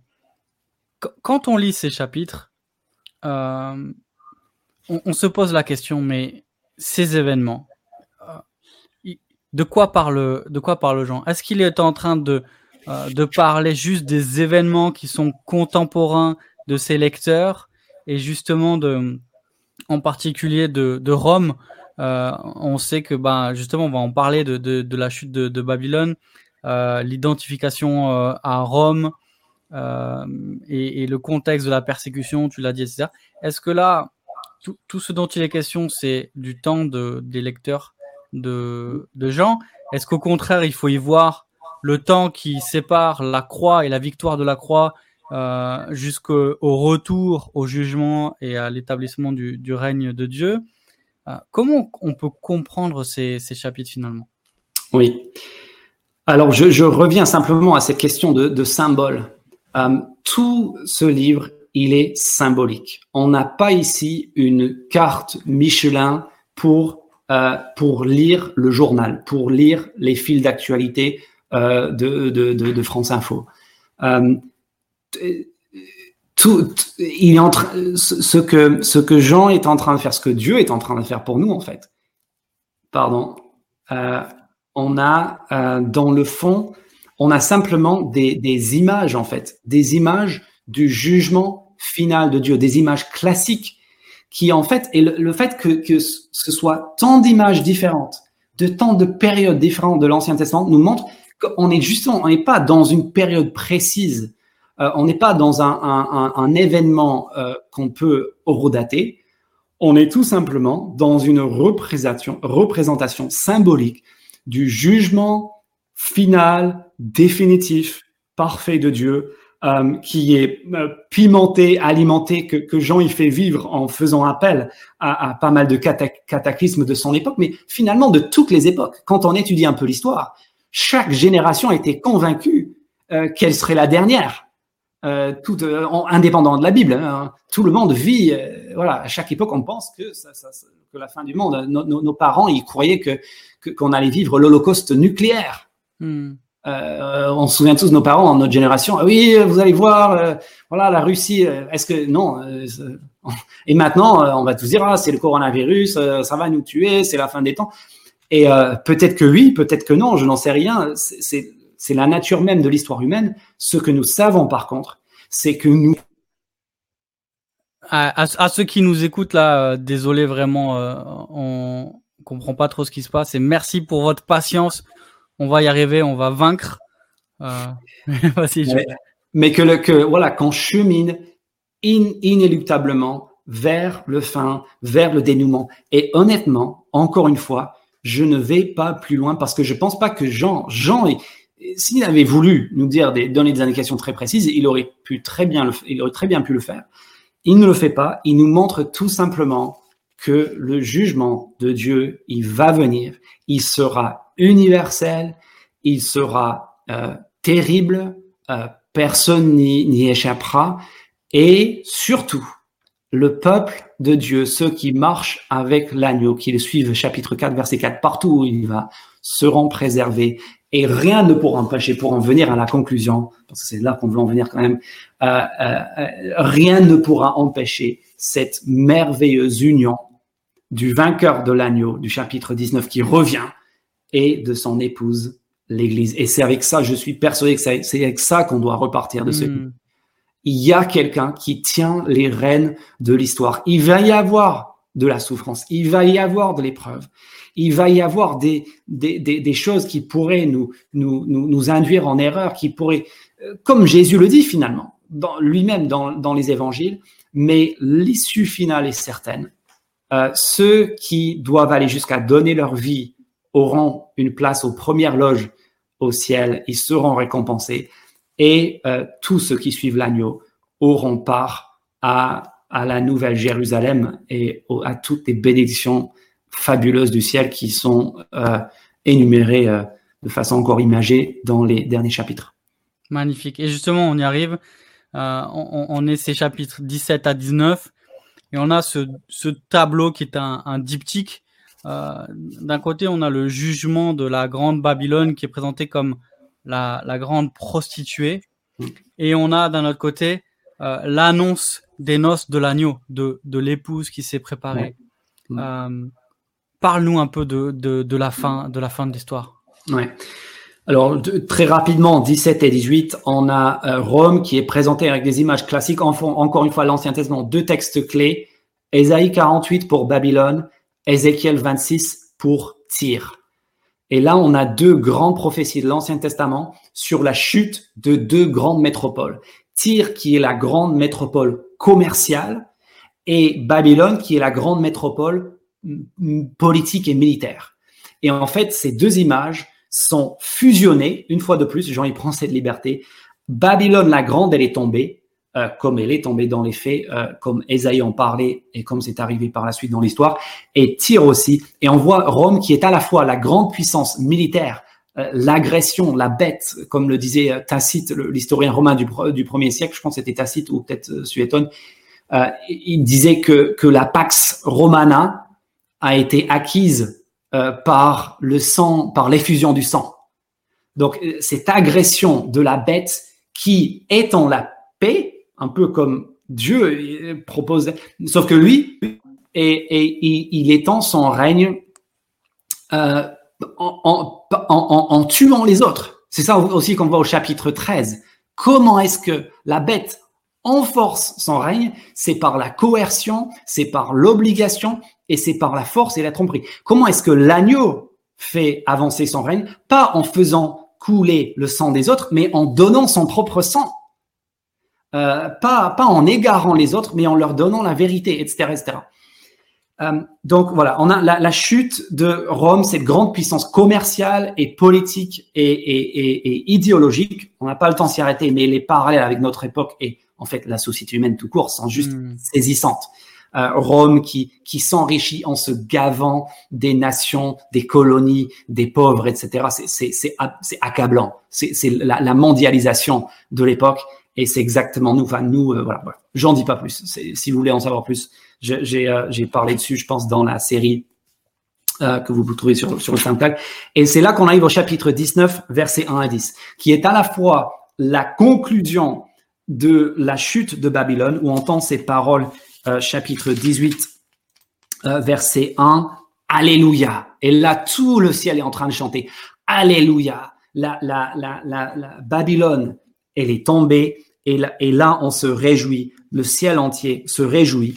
Et Alléluia. Là, c'est Andel, hein, le, morceau de musique classique qu'on connaît tous. Alléluia, Alléluia. Ça, ça, c'est l'Apocalypse. Andel, il comprenait l'Apocalypse. Bref. Euh, euh, et et, euh, et dans la foulée de ces Alléluia, de ces réjouissances autour de la chute de Babylone, la chute de l'empire de ce monde, on a l'invitation aux noces de l'agneau. Verset 7 du chapitre 19. Réjouissons-nous, soyons dans la joie et rendons-lui gloire, car voici venu le moment, les noces de l'agneau et son épouse s'est préparée. OK? Donc ça, ça, renvoie direct au chapitre 21. Vous vous souvenez? Euh, euh, Chapitre 21, euh, verset 2, je vis descendre du ciel auprès de Dieu la ville sainte, la nouvelle Jérusalem, préparée comme une mariée qui s'y fait belle pour son épouse. D'accord? Donc il y a un lien très clair. Les noces, on va voir l'épouse, et la question c'est, mais où, où où est l'époux? Hmm. Et la réponse à cette question, et je dis l'autre soir à ma femme, je, je relisais hier soir l'Apocalypse, sachant qu'on vient de faire ça ce soir, et je disais à ma femme, je disais, s'il te plaît, euh, si un jour je suis en train de mourir, lis-moi Apocalypse 19, 11 jusqu'à 22, verset 5, parce que là, oh, c'est, regardez, regardez, regardez ça, les amis, c'est merveilleux. Ensuite, je vis le ciel ouvert. Et voici qu'un cheval blanc apparut. Vous connaissez tous les contes pour contes de fées, l'héros sur le cheval blanc. C'est, c'est, c'est du copier-coller. Parce qu'il y a un héros sur le cheval, cheval blanc qui vient et c'est, et c'est celui qui le montait s'appelle fidèle et véritable. Il juge et combat avec justice. Ses yeux étaient comme une flamme de feu. Tiens, tiens, tiens, tiens, tiens, ça nous fait penser à quoi? À chapitre 1, le Fils de l'homme, c'est lui. OK? Et euh, euh, il portait un nom écrit que personne d'autre que lui ne connaissait, habillé d'un vêtement trempé de sang. C'est, c'est celui qui était immolé, c'est le, l'agneau sacrifié. Donc, on a le vision du chapitre 1, la vision du chapitre 4, Ensuite, on voit euh, encore une fois la bouche l'épée aiguë qui sort de sa bouche. Chapitre 1 aussi, il dirige les nations avec un sceptre de fer. Et regardez bien, verset 15, il écrasera lui-même le raisin dans la cuve à vin de l'ardente colère du Dieu Tout-Puissant. Et là, ça c'est en chapitre 14 qu'on n'a pas eu le temps de regarder, une reprise d'Ésaïe 63 qui représente c'est la troisième grande vision de Jésus, chapitre 14, le juge final qui écrase le raisin dans la cuve de la, du vin de la colère de Dieu. Et on comprend que ce vainqueur qui vient, cet époux qui vient pour ravir son épouse, n'est autre que Jésus-Christ, hmm. le Fils de l'homme ressuscité du chapitre 1, l'agneau immolé du chapitre 4 et 5, le maître de l'histoire, euh, le roi des rois et des seigneurs des seigneurs de la défaite de Babylone au chapitre euh, 17, verset 14. Ils combattront contre l'agneau, l'agneau les vaincra parce qu'il est le seigneur des seigneurs et le roi des rois. Ça, c'est 17, 14, donc ce qui est repris ici. C'est l'agneau, c'est le Fils de l'homme, c'est celui qu'on a vu en train d'exercer son jugement au chapitre 14. Et c'est lui qui vient. Et là, l'époux est là, il vient sur son cheval. Et bien sûr, qu'est-ce qui va se passer? Et bien sûr, on a les anges qui disent, venez, rassemblez-vous pour le grand festin de Dieu, autre image de, de, la fin des temps, Ésaïe 25, le festin eschatologique, etc., pour manger la chair des rois, la chair des chefs militaires, etc., de tous les, tous les, tous les ennemis. Et alors, verset 19, attention, je vis la bête, les rois de la terre et leurs armées rassemblés pour faire la guerre à celui qui montait le cheval et à son armée. Et là, en gros, à partir de là, on assiste au combat final. Et pour faire court, on a d'abord, euh, dans l'ordre inverse de leur apparition, on a la mort et la destruction d'abord du faux prophète. Regardez, qui est jeté euh, 19-20 euh, euh, dans l'étang de feu et de soufre. Ensuite, on a la disparition de, de, de, la bête de Satan. Donc ça, c'est euh, 17, 21 à 10, regardez bien verset 10 du chapitre 20, le diable fut jeté dans l'étang de feu et de soufre. Et en dernier lieu, euh, pardon, ça c'est le, euh, le dragon, pardon, excusez-moi, on a le faux prophète et la bête qui sont jetés dans l'étang de, euh, de feu et de soufre, fin du 19. Ensuite, on a le, euh, le, le Satan lui-même, le diable, qui est jeté dans l'étang de feu et de soufre. Et ensuite, versets 11 à 15, on a euh, le séjour des morts lui-même, qui est jeté dans l'étang de feu et de souffle. Donc, on a vu en gros le vainqueur qui vient, pour l'affrontement final, calqué sur la, la, la guerre eschatologique d'Ézéchiel, euh, Gog et Magog et, compagnie. Donc, encore une fois, des images classiques de l'Ancien Testament, de la fin des temps. Et cette fois-ci, c'est l'agneau qui vient sur son cheval et qui fait, qui, qui, qui, qui anéantit, qui détruit, qui, qui fait cesser d'exister tout ce qui peut nous séparer de Dieu et du ciel.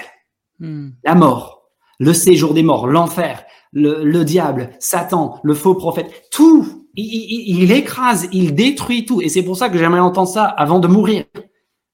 Parce que là, on a, comment est-ce que la Bible se termine? Avec ce, Messie, cet agneau, ce Fils de l'homme qui vient et qui détruit.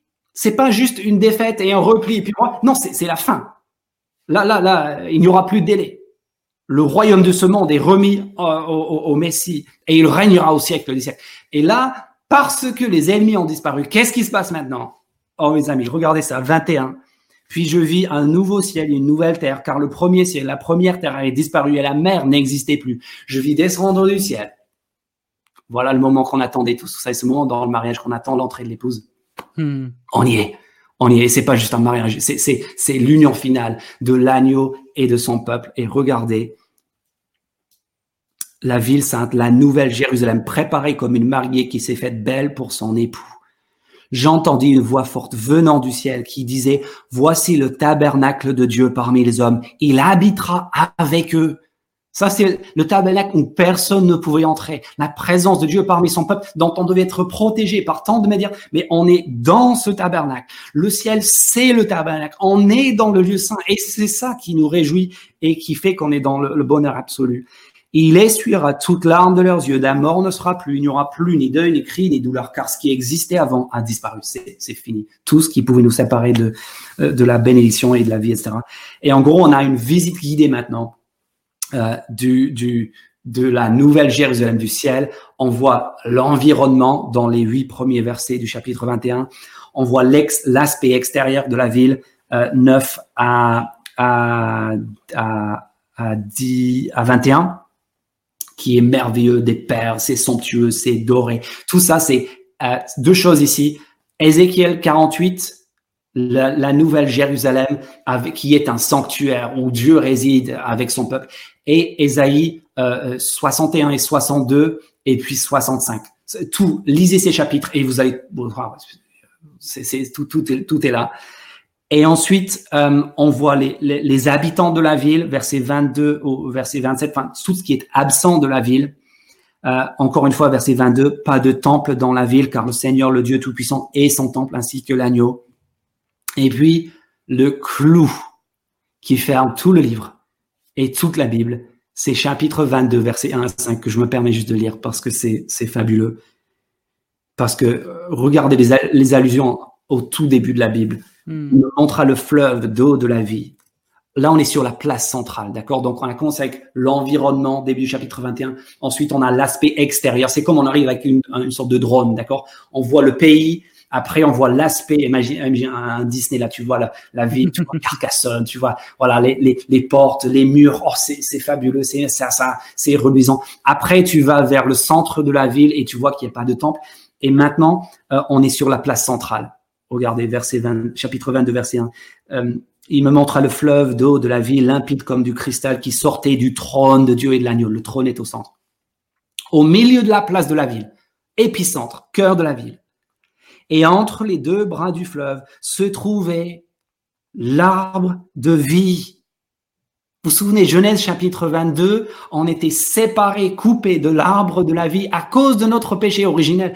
Et là, on y est à nouveau. Et regardez ça, il produit douze récoltes. Tous les mois, c'est pas un arbre qui fleurit une fois par an et tu as huit mois pour ramasser les cerises et le reste est pourri. C'est tous les jours, tu vas dans décembre, en janvier, tu as du fruit. Et ce fruit il, euh, il sert à la guérison des nations. Il n'y aura plus de malédiction. Malédiction, Genèse 3. C'est fini. Hmm. Terminé.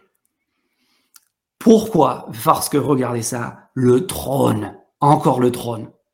Le trône de Dieu et de l'agneau sera dans la ville. Ses serviteurs lui rendront un culte.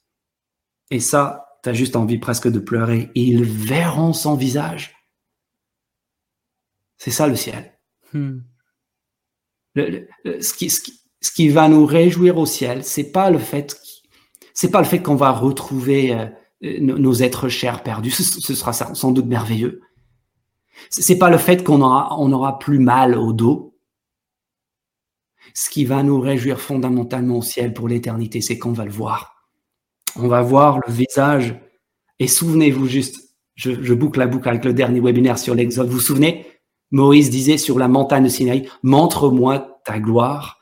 Et Dieu, il disait, personne ne peut me voir. Tu, tu peux pas me voir et vivre. Si tu me vois, tu mourras. Et qu'est-ce qu'on a ici dans l'Apocalypse? On a nous tous, en fait. Vous et moi, on va voir son visage. Il n'y aura plus de nuit. N'y aura plus besoin de la lumière d'une lampe, ni celle du soleil, parce que le Seigneur Dieu les éclairera et ils régneront au siècle des siècles. C'est ça qui est génial. Le, le, le, le, règne de la bête était aux dépens des autres. Et en fait, ce qu'on apprend à la toute fin, c'est que ce règne merveilleux, il sera pas à notre dépens, il sera pour nous et avec nous. Ça, c'est ce qui est phénoménal. On va, on va participer, avoir part à ce règne. Et on va passer. Et quelle motivation maintenant pour nous, si on veut en venir au message de la quel, qu'est-ce qu'on veut faire de notre vie terrestre maintenant? Qu'est-ce qu'on pourrait faire d'autre que de commencer déjà ça, à, à regarder son visage? Euh, évangile de Jean, celui qu'on a vu, nous avons vu sa gloire. Et si nous, on a lu les évangiles, si nous, on a lu l'Apocalypse, on a rencontré Jésus, on a vu tel qu'il est. Pas en face à face, mais on, on, a, on a vu quelque chose de sa gloire. Et donc, on peut déjà commencer à le connaître. On peut déjà lui rendre un culte. Ça, c'est le sens de notre existence. Et c'est ce qui va nous réjouir et nous occuper et nous épanouir au ciel. Si on pense que servir Dieu, c'est la misère et la contrainte et la tristesse et le renoncement, oh, qu'est-ce qu'on est loin du compte. On, on va passer l'éternité à servir Dieu. Et ce sera l'activité la plus, la plus réjouissante, la plus épanouissante, la plus valorisante, la plus satisfaisante qui soit. Et, euh, et on va avoir pas, on va être au profit de ce règne. Et chapitre 22, tout ça, c'est pour bientôt. Hmm. Amen. Viens, Seigneur Jésus. Merci beaucoup d'avoir regardé cette vidéo. Abonne-toi à notre chaîne YouTube pour ne manquer aucune des prochaines vidéos. Et like et partage cette vidéo pour nous aider à remplir notre mission. Notre mission, c'est d'équiper les chrétiens à voir comme Dieu voit pour vivre comme Dieu veut. Merci et à très bientôt sur toutpoursagloire.com.